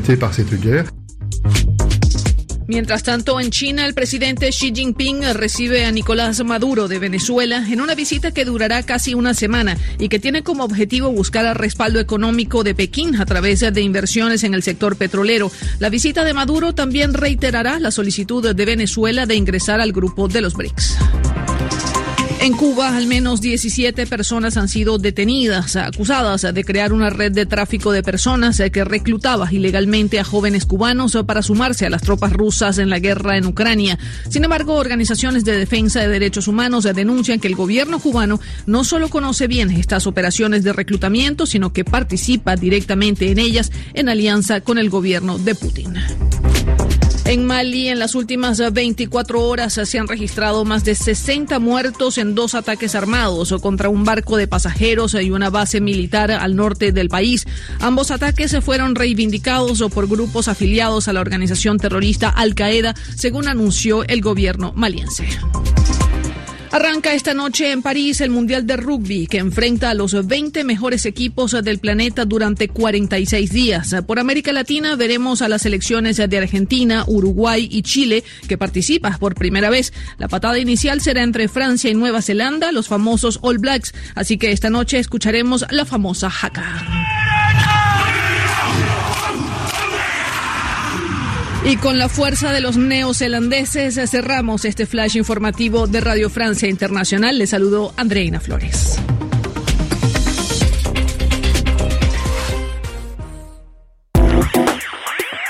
Queremos escuchar tu voz. Síguenos en nuestras redes sociales. En Facebook como Prisma RU y en Twitter como arroba PrismaRU. Bien, continuamos y tenemos otra invitación. Hoy hemos estado con muchas invitaciones y tenemos una invitación más. Ya nos acompaña aquí Claudia García Calderón, quien es pintora y bordadora, egresada del posgrado de la Facultad de Artes y Diseño de la UNAM y nos va a platicar en particular de esta obra que se expone en el Museo de Medicina. ¿Qué tal, Claudia? Bienvenida, muy buenas tardes. Hola, muy buenas tardes. Gracias por la invitación. Un gusto saludarte por aquí en cabina. Pues cuéntanos de esta obra que se expone pintada y bordar en intermitencia. Sí, pues bueno, eh, esta exposición reúne 14 piezas entre pinturas y bordados eh, que llevé a cabo eh, alrededor de unos 17 años, fueron, bueno, no constantemente, por eso se llama intermitencia. Y ahora la presento en el Museo de Medicina, específicamente en su botica, que es una sala muy, muy bella, medio lúgubre. Eh, bueno, por la iluminación, no lúgubre por las condiciones, sino porque está iluminada de, de, una manera muy tenue y con unos muros que tienen unos frisos. Eh, Em, deslavados y entonces mi obra pictórica eh, se, se, acopla muy bien al espacio y también los bordados reciben, el espacio recibe muy bien a la obra, se integra muy bien.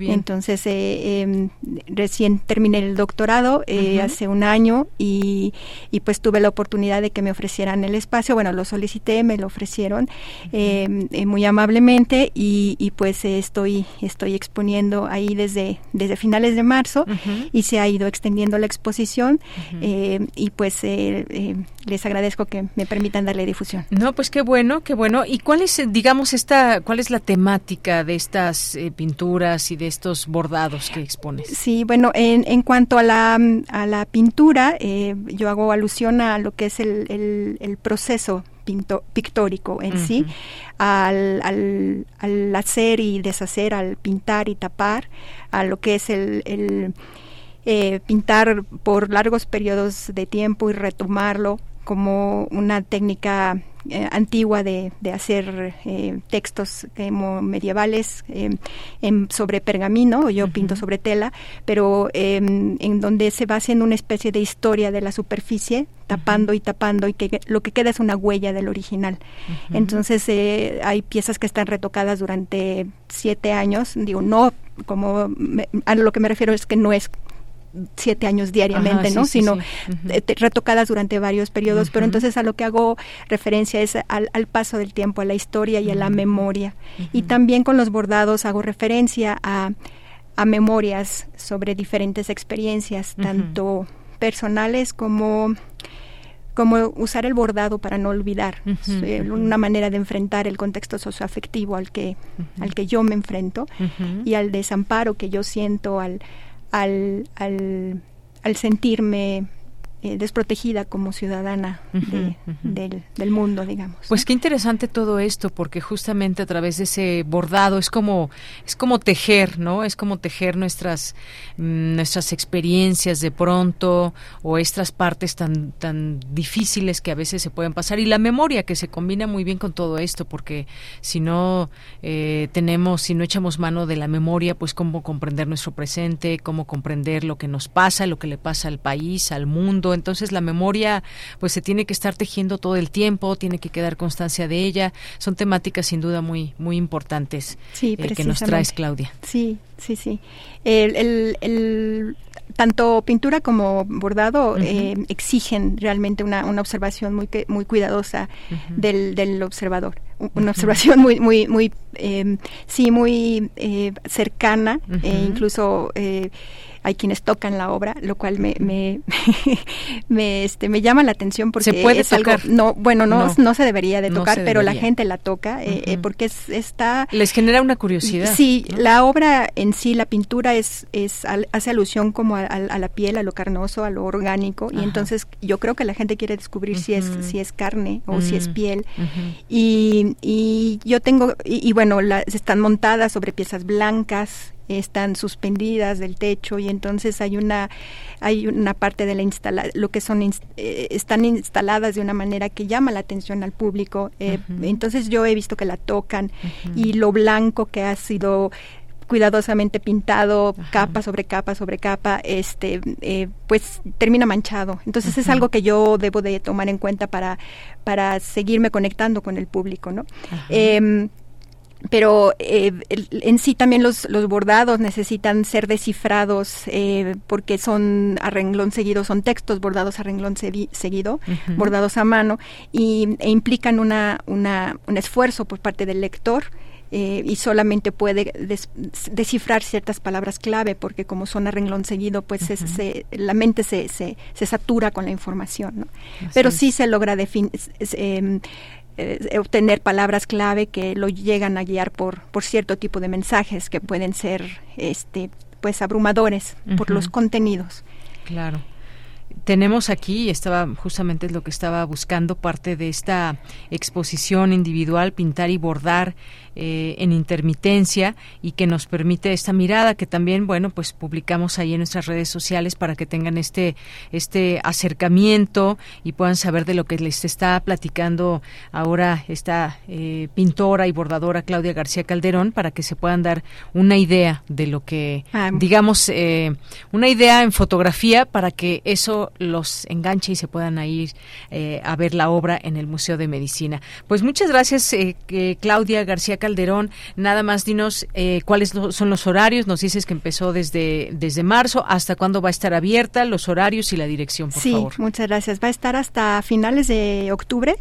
está abierta de lunes a domingo. No cierra los lunes como normalmente los, los museos. Está abierta todo, toda la semana de 9 a 6 de la tarde. La entrada es gratuita y solamente si me lo permite quisiera agradecer a dos instituciones. Por un lado, em, a la institución que me dio una beca para hacer el doctorado, que es la facultad, bueno, el posgrado, la coordinación de posgrados de la UNAM, y por otra parte a, una institución que me ha apoyado a mí como, como estudiante de, de artes, que ha sido mi maestro de, de de, tanto la maestría como el doctorado, el doctor Julio Chávez Guerrero, que me ha acompañado como tutor y eh, pues nada más a, estas dos figuras. Muy bien, bueno, pues muchísimas gracias, gracias por venir, por dejarnos esta invitación, que también ahí dejamos en nuestras redes sociales, y pues a irse a visitar esta obra en el Museo de Medicina. Claudia García Calderón, muchas gracias. Gracias a ustedes. Muy buenas tardes, y bueno, ella es pintora y bordadora, egresada del posgrado de la Facultad de Artes y Diseño de la UNAM. Continuamos. Colaboradores RU. Análisis. Con Javier Contreras.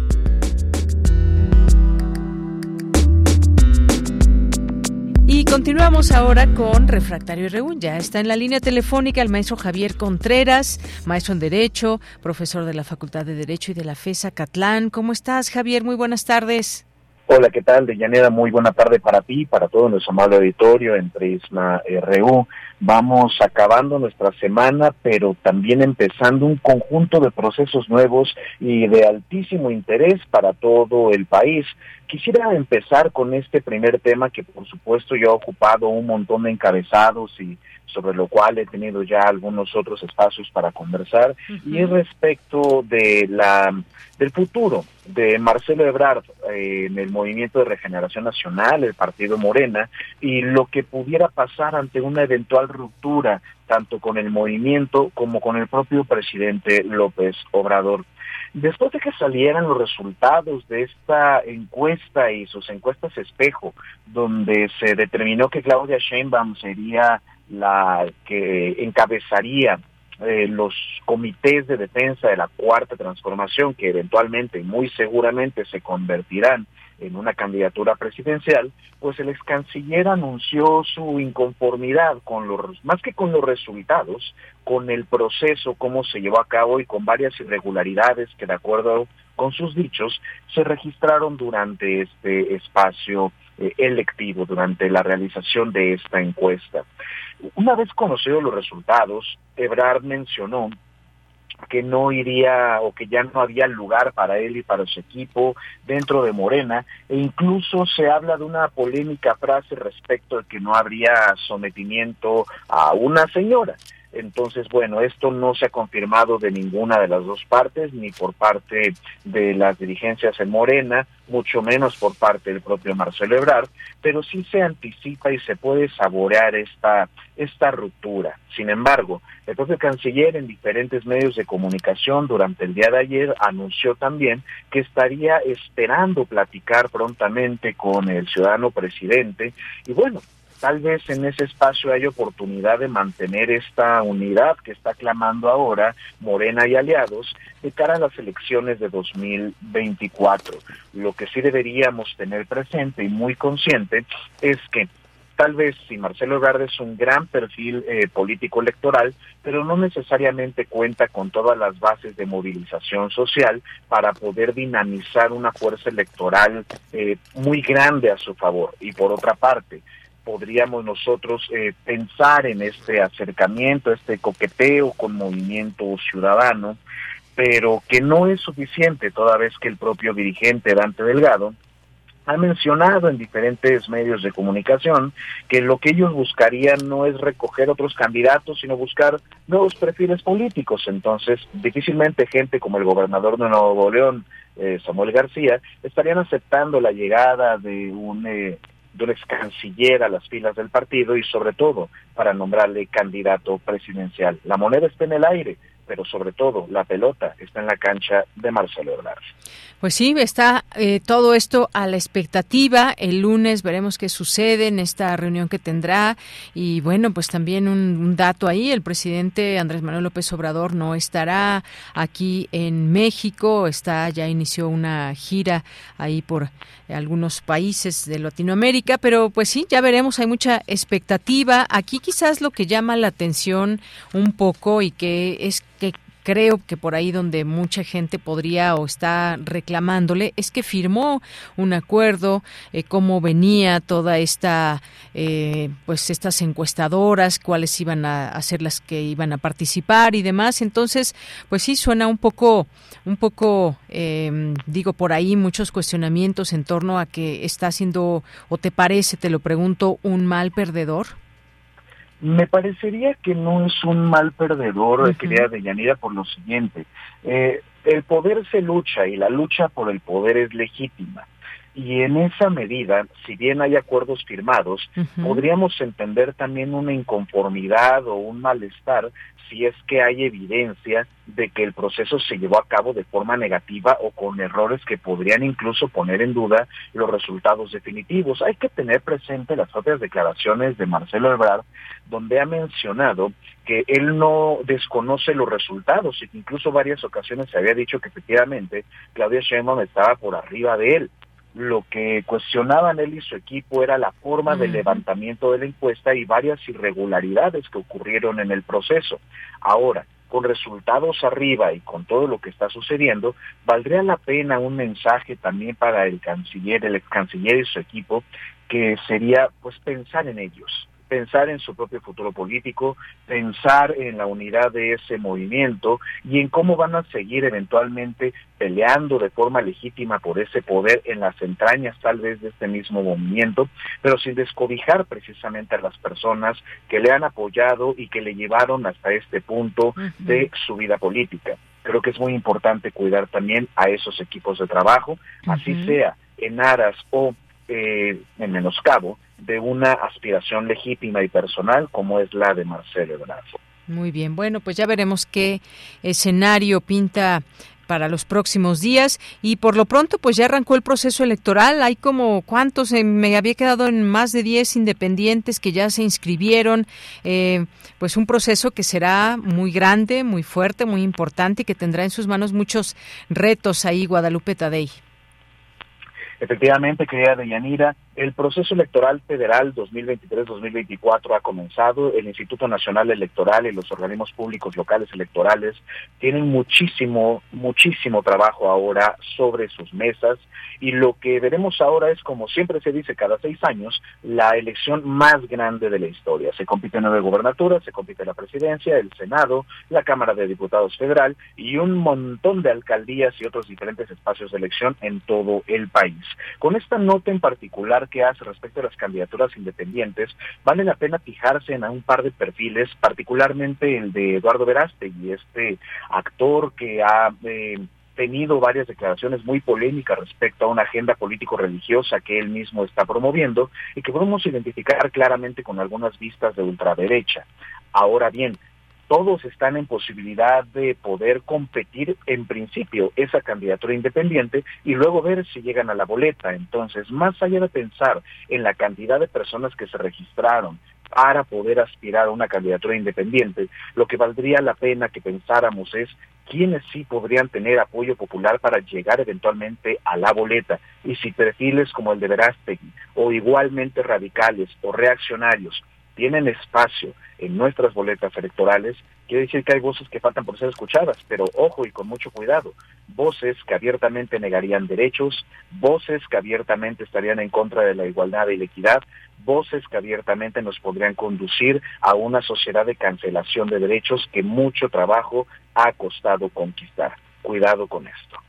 Pues sí, pues finalmente se puede inscribir quien quiera, quien logre posteriormente todo este millón de firmas y los requisitos que se piden, pero pues en realidad, en realidad algunas, ah, como dicen por ahí, algunas candidaturas nacen muertas y me parece que hay mucho donde escarbar en estas supuestas independencias. De pronto, incluso por ahí la de eh, quien dirigía el PES, está un exgobernador de Oaxaca, así como que de pronto tan independientes que se quieren hacer, pero pues bueno, no, no hay que olvidar también todo lo que lo que representan, lo que representaron en el caso de este actor. A mí en lo particular me parece un chiste, creo que pues sus ideas son bastante retrógradas frente a un país que ha logrado mucho y que y pues que está o que mm, pues un país que está en progreso o que intenta eh, tomar en sus manos también temas tan importantes como este. Digo, ayer acabamos de tener esta, eh, esta definición de la Suprema Corte de Justicia de la Nación frente al tema del aborto, que es nuestro siguiente tema. Así que esas posturas me parecen bastante, pues bastante retrógradas en ese sentido, Javier. Es correcto, querida Deyanira. No hay que perder de vista también que algunas personas eh, creemos que las candidaturas independientes eventualmente terminan por convertirse en pequeños partidos políticos eh, personalistas. Pero ya tendremos oportunidad de dialogar de esos fenómenos democráticos si es que éstas se llegan a concretar. Respecto al tercer tema que adecuadamente nos recoloca, sí, es un gran triunfo el que ha ocurrido recientemente en la Suprema Corte de Justicia de la Nación, la despenalización del aborto en una votación sin precedentes en aquel tribunal eh, constitucional donde se marca que las mujeres tienen derecho a poder llevar a cabo la interrupción del embarazo. Ojo, hay que explicar esto con delicadeza. Cuando nosotros hablamos de despenalización del aborto, más allá de decir que todo el Estado les va a garantizar la posibilidad de interrumpir su embarazo si así lo deciden, lo que en los hechos sí va a ocurrir es que ya no se les debe perseguir si es que ellas optan por interrumpir su embarazo. Así se trate de un Estado de la República donde el aborto se considere un crimen. Eso es un asunto muy importante porque estaría dado por inconstitucional todos esos códigos penales o en particular esas conductas penales punitivas que eh, estarían considerando el aborto como un crimen. En consecuencia, si una mujer en alguna de estas entidades federativas interrumpiera su embarazo, ya no va a ser motivo de persecución policial, judicial, el hecho de que lleve a cabo esta acción. Y recordemos, la interrupción del embarazo, en todo caso, no se trata de abrir la puerta para que todas las mujeres del país vayan a abortar, sino para que las mujeres que así lo decidan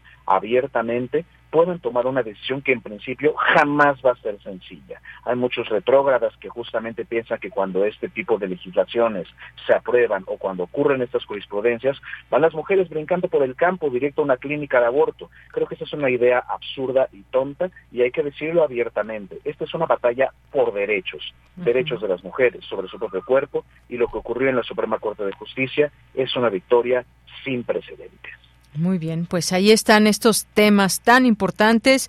Vamos a, a, ver la semana que viene qué es lo que sucede a lo largo de ella, los temas que van siendo noticia, ya analizaremos en este espacio y seguramente o posiblemente uno de ellos sea los destinos que haya decidido Marcelo Ebrard para su persona, decías también para su equipo y cómo, digamos, se toma del otro lado esas señales que en política siempre son tan importantes. Muchas gracias, Javier. Muchísimas gracias, Deyanira, para todo nuestro amable auditorio. Cuídense mucho y que tengan un excelente fin de semana. Igualmente tú, un abrazo, hasta luego. Continuamos.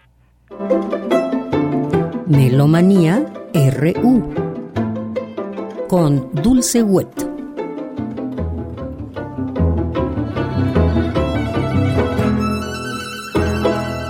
Bien, pues Dulce Wet nos preparó su melomanía. Aquí se las dejamos.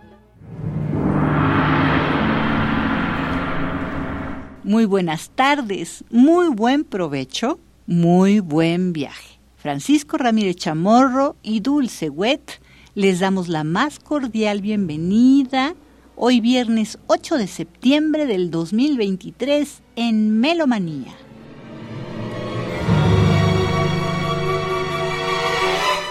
Hilda Paredes participa en el concierto de gala por los 95 años de la Orquesta Sinfónica Nacional, hoy viernes a las 8 de la noche o el próximo domingo a las 12 y cuarto, en la sala principal del Palacio de Bellas Artes. El programa consiste en los cantores de Nuremberg, de Richard Wagner por sus aniversarios, 210 de nacimiento, 140 de fallecimiento, el concierto para violín número 1, opus 76 de Dmitri Shostakovich y el estreno mundial de una nueva versión de Tune de Hilda Paredes. Esta obra la empezó ella en 1996 y tuvo una revisión especial ahora en 2021. Termina el programa con El mar de Claude Debussy en su aniversario luctuoso 105.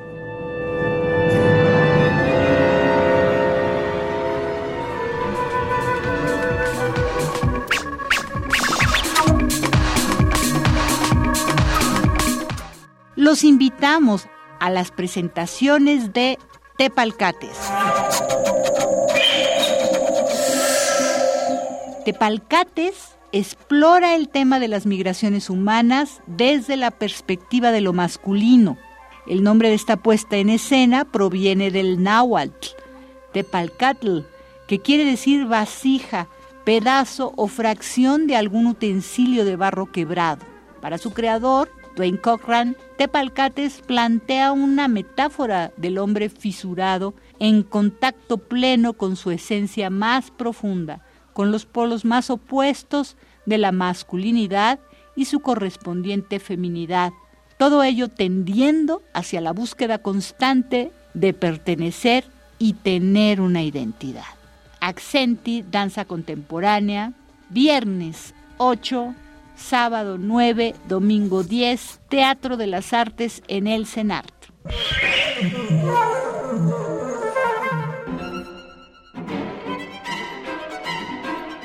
Eduardo Cabrera nos invita a los conciertos del CEPRO Music dedicados a Ligeti, Espacio Ligeti 4.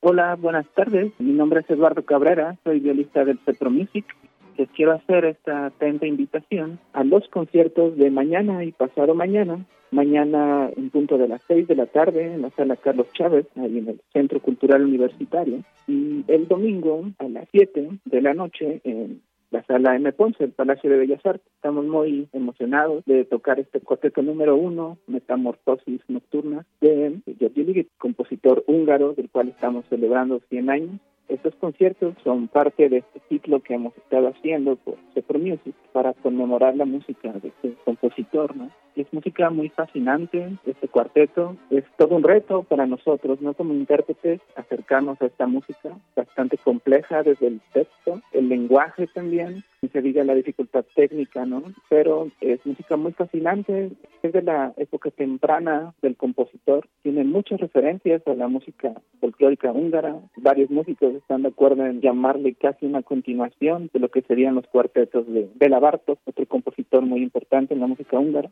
les extiendo esta atenta invitación a toda la audiencia de Prisma RU, esperando que nos acompañen, estaremos muy contentos de verlos ahí y esperando que les guste este concierto. Allá nos vemos.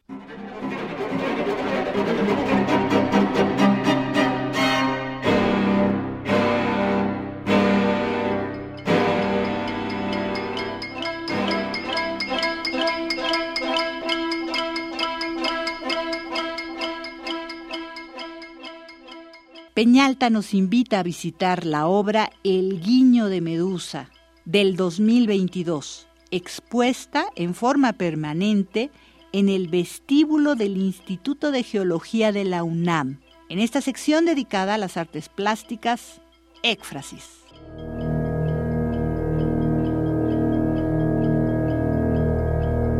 Hola amigos de Radio UNAM, me da mucho gusto estar en este programa en donde se mezclan música y otras ramas del arte. Es algo que a mí me resulta apasionante. Soy Peñalta, artista plástico que ha encontrado a la roca y ha hecho de la roca, de las placas de roca, un lienzo sobre el cual me gusta expresarme. Ya no me basta con observar la naturaleza, quiero hurgar en sus entrañas. Les voy a platicar cuál fue el origen de esta aventura que concluyó con esta obra colocada de forma permanente en el Instituto de Geología.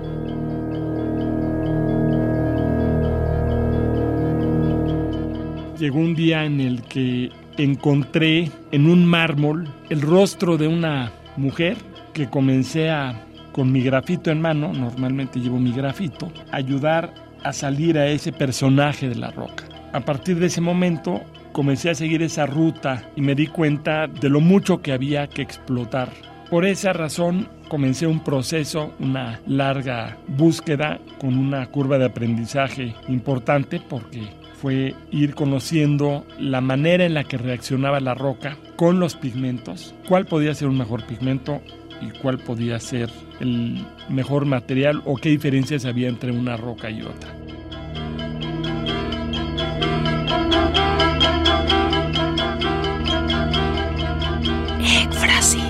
Trazos auditivos para disfrutar un peñalta.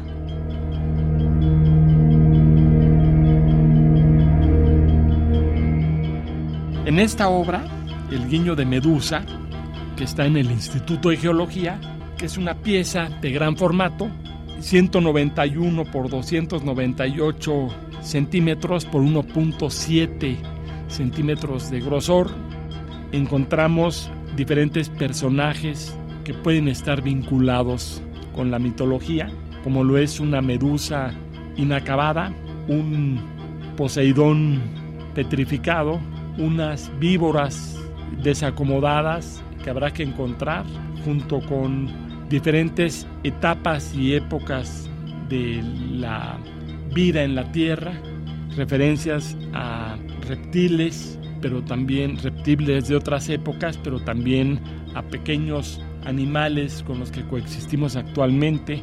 A lo que yo los invito es a que vayan y lo observen detenidamente, tranquilamente. Hay que dejar fuera la ansiedad y plantarse tranquilamente a observar, comenzar a tener un diálogo con la naturaleza a través de uno de los elementos con los que hemos coexistido siempre los seres humanos, que es la roca.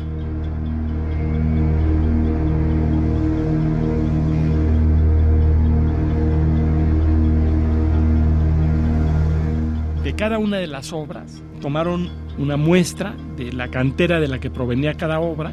A esa muestra le hicieron un estudio petrográfico, le tomaron una fotomicrografía y entonces nos encontramos con que en ese micromundo que hay en las rocas también hay muchas historias que contar. Y también nos encontramos con obras de arte de la naturaleza. Encontramos azules, rojos, verdes, eh, cuando la roca que estamos viendo normalmente puede ser gris.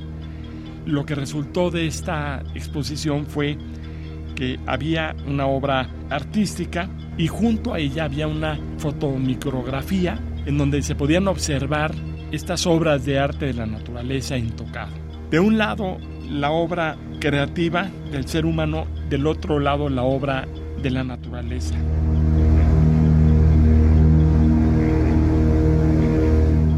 Amigos de Radio UNAM, quiero invitarlos a visitar mi obra El Guiño de Medusa, que está en el Instituto de Geología de la UNAM, junto con además otra roca, en un escenario extraordinariamente increíble que es el Instituto de Geología, y lo digo por la forma en la que se, se da esa presencia de las piezas y esa conexión entre arte y ciencia.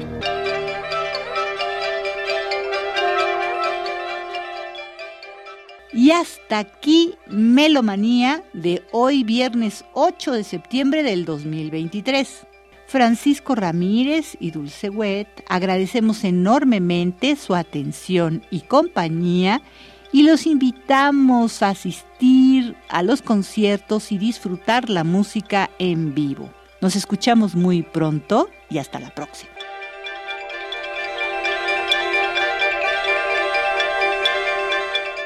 Gracias, Dulce Wet, por esta melomanía. Y pues nos acercamos ya al final de esta emisión y al final de la semana. Les deseamos que la pasen muy bien, que pues se diviertan, que disfruten la ciudad, si nos están escuchando en la Ciudad de México, donde está nuestro público mayormente, pero donde quiera que se encuentren ya nos comentarán eh, sus planes, nos inviten, eh, ya nos contarán también el lunes. Por lo pronto, pues rompemos con el, con la, con lo cotidiano el fin de semana, quizás se levanten más tarde, en fin, lo que sea que hagan, háganlo con mucho agrado, con mucho gusto. Los espero el próximo lunes aquí en esta emisión de una a 3 de la tarde.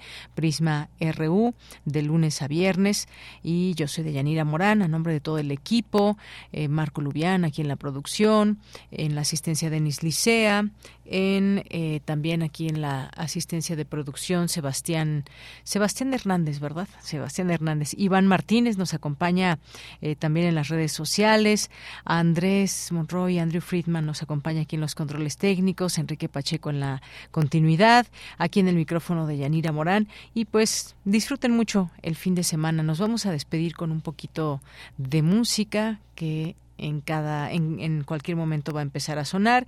Y con esto nos despedimos para darle la bienvenida al fin de semana. Tomen precauciones se ve que va a llover ya se está nublando esta tarde. Y vamos a escuchar un día nos propone aquí la producción Camilo Sesto murió un día como hoy de 2019 hace apenas algunos años y bueno pues para muchas generaciones fue pues eh, motivo de muchas risas, lágrimas, contar la vida, en fin, vivir así es morir de amor, nos propone aquí Marco. Así que con esto nos despedimos. Gracias, buenas tardes y buen provecho.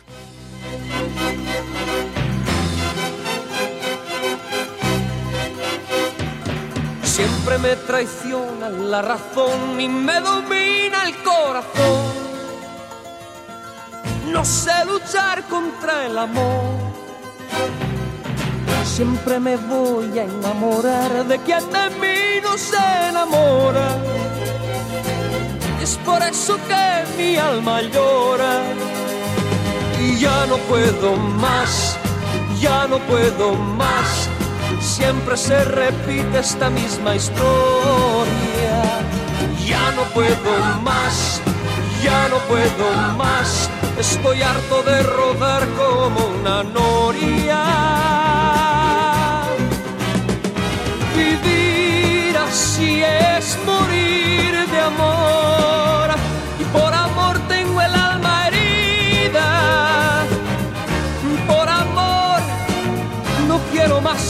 vida que su vida. Melancolía. Vivir así es morir de amor. Radio UNAM presentó Prisma RU. Una mirada universitaria sobre los acontecimientos actuales. RU. Relatamos al mundo.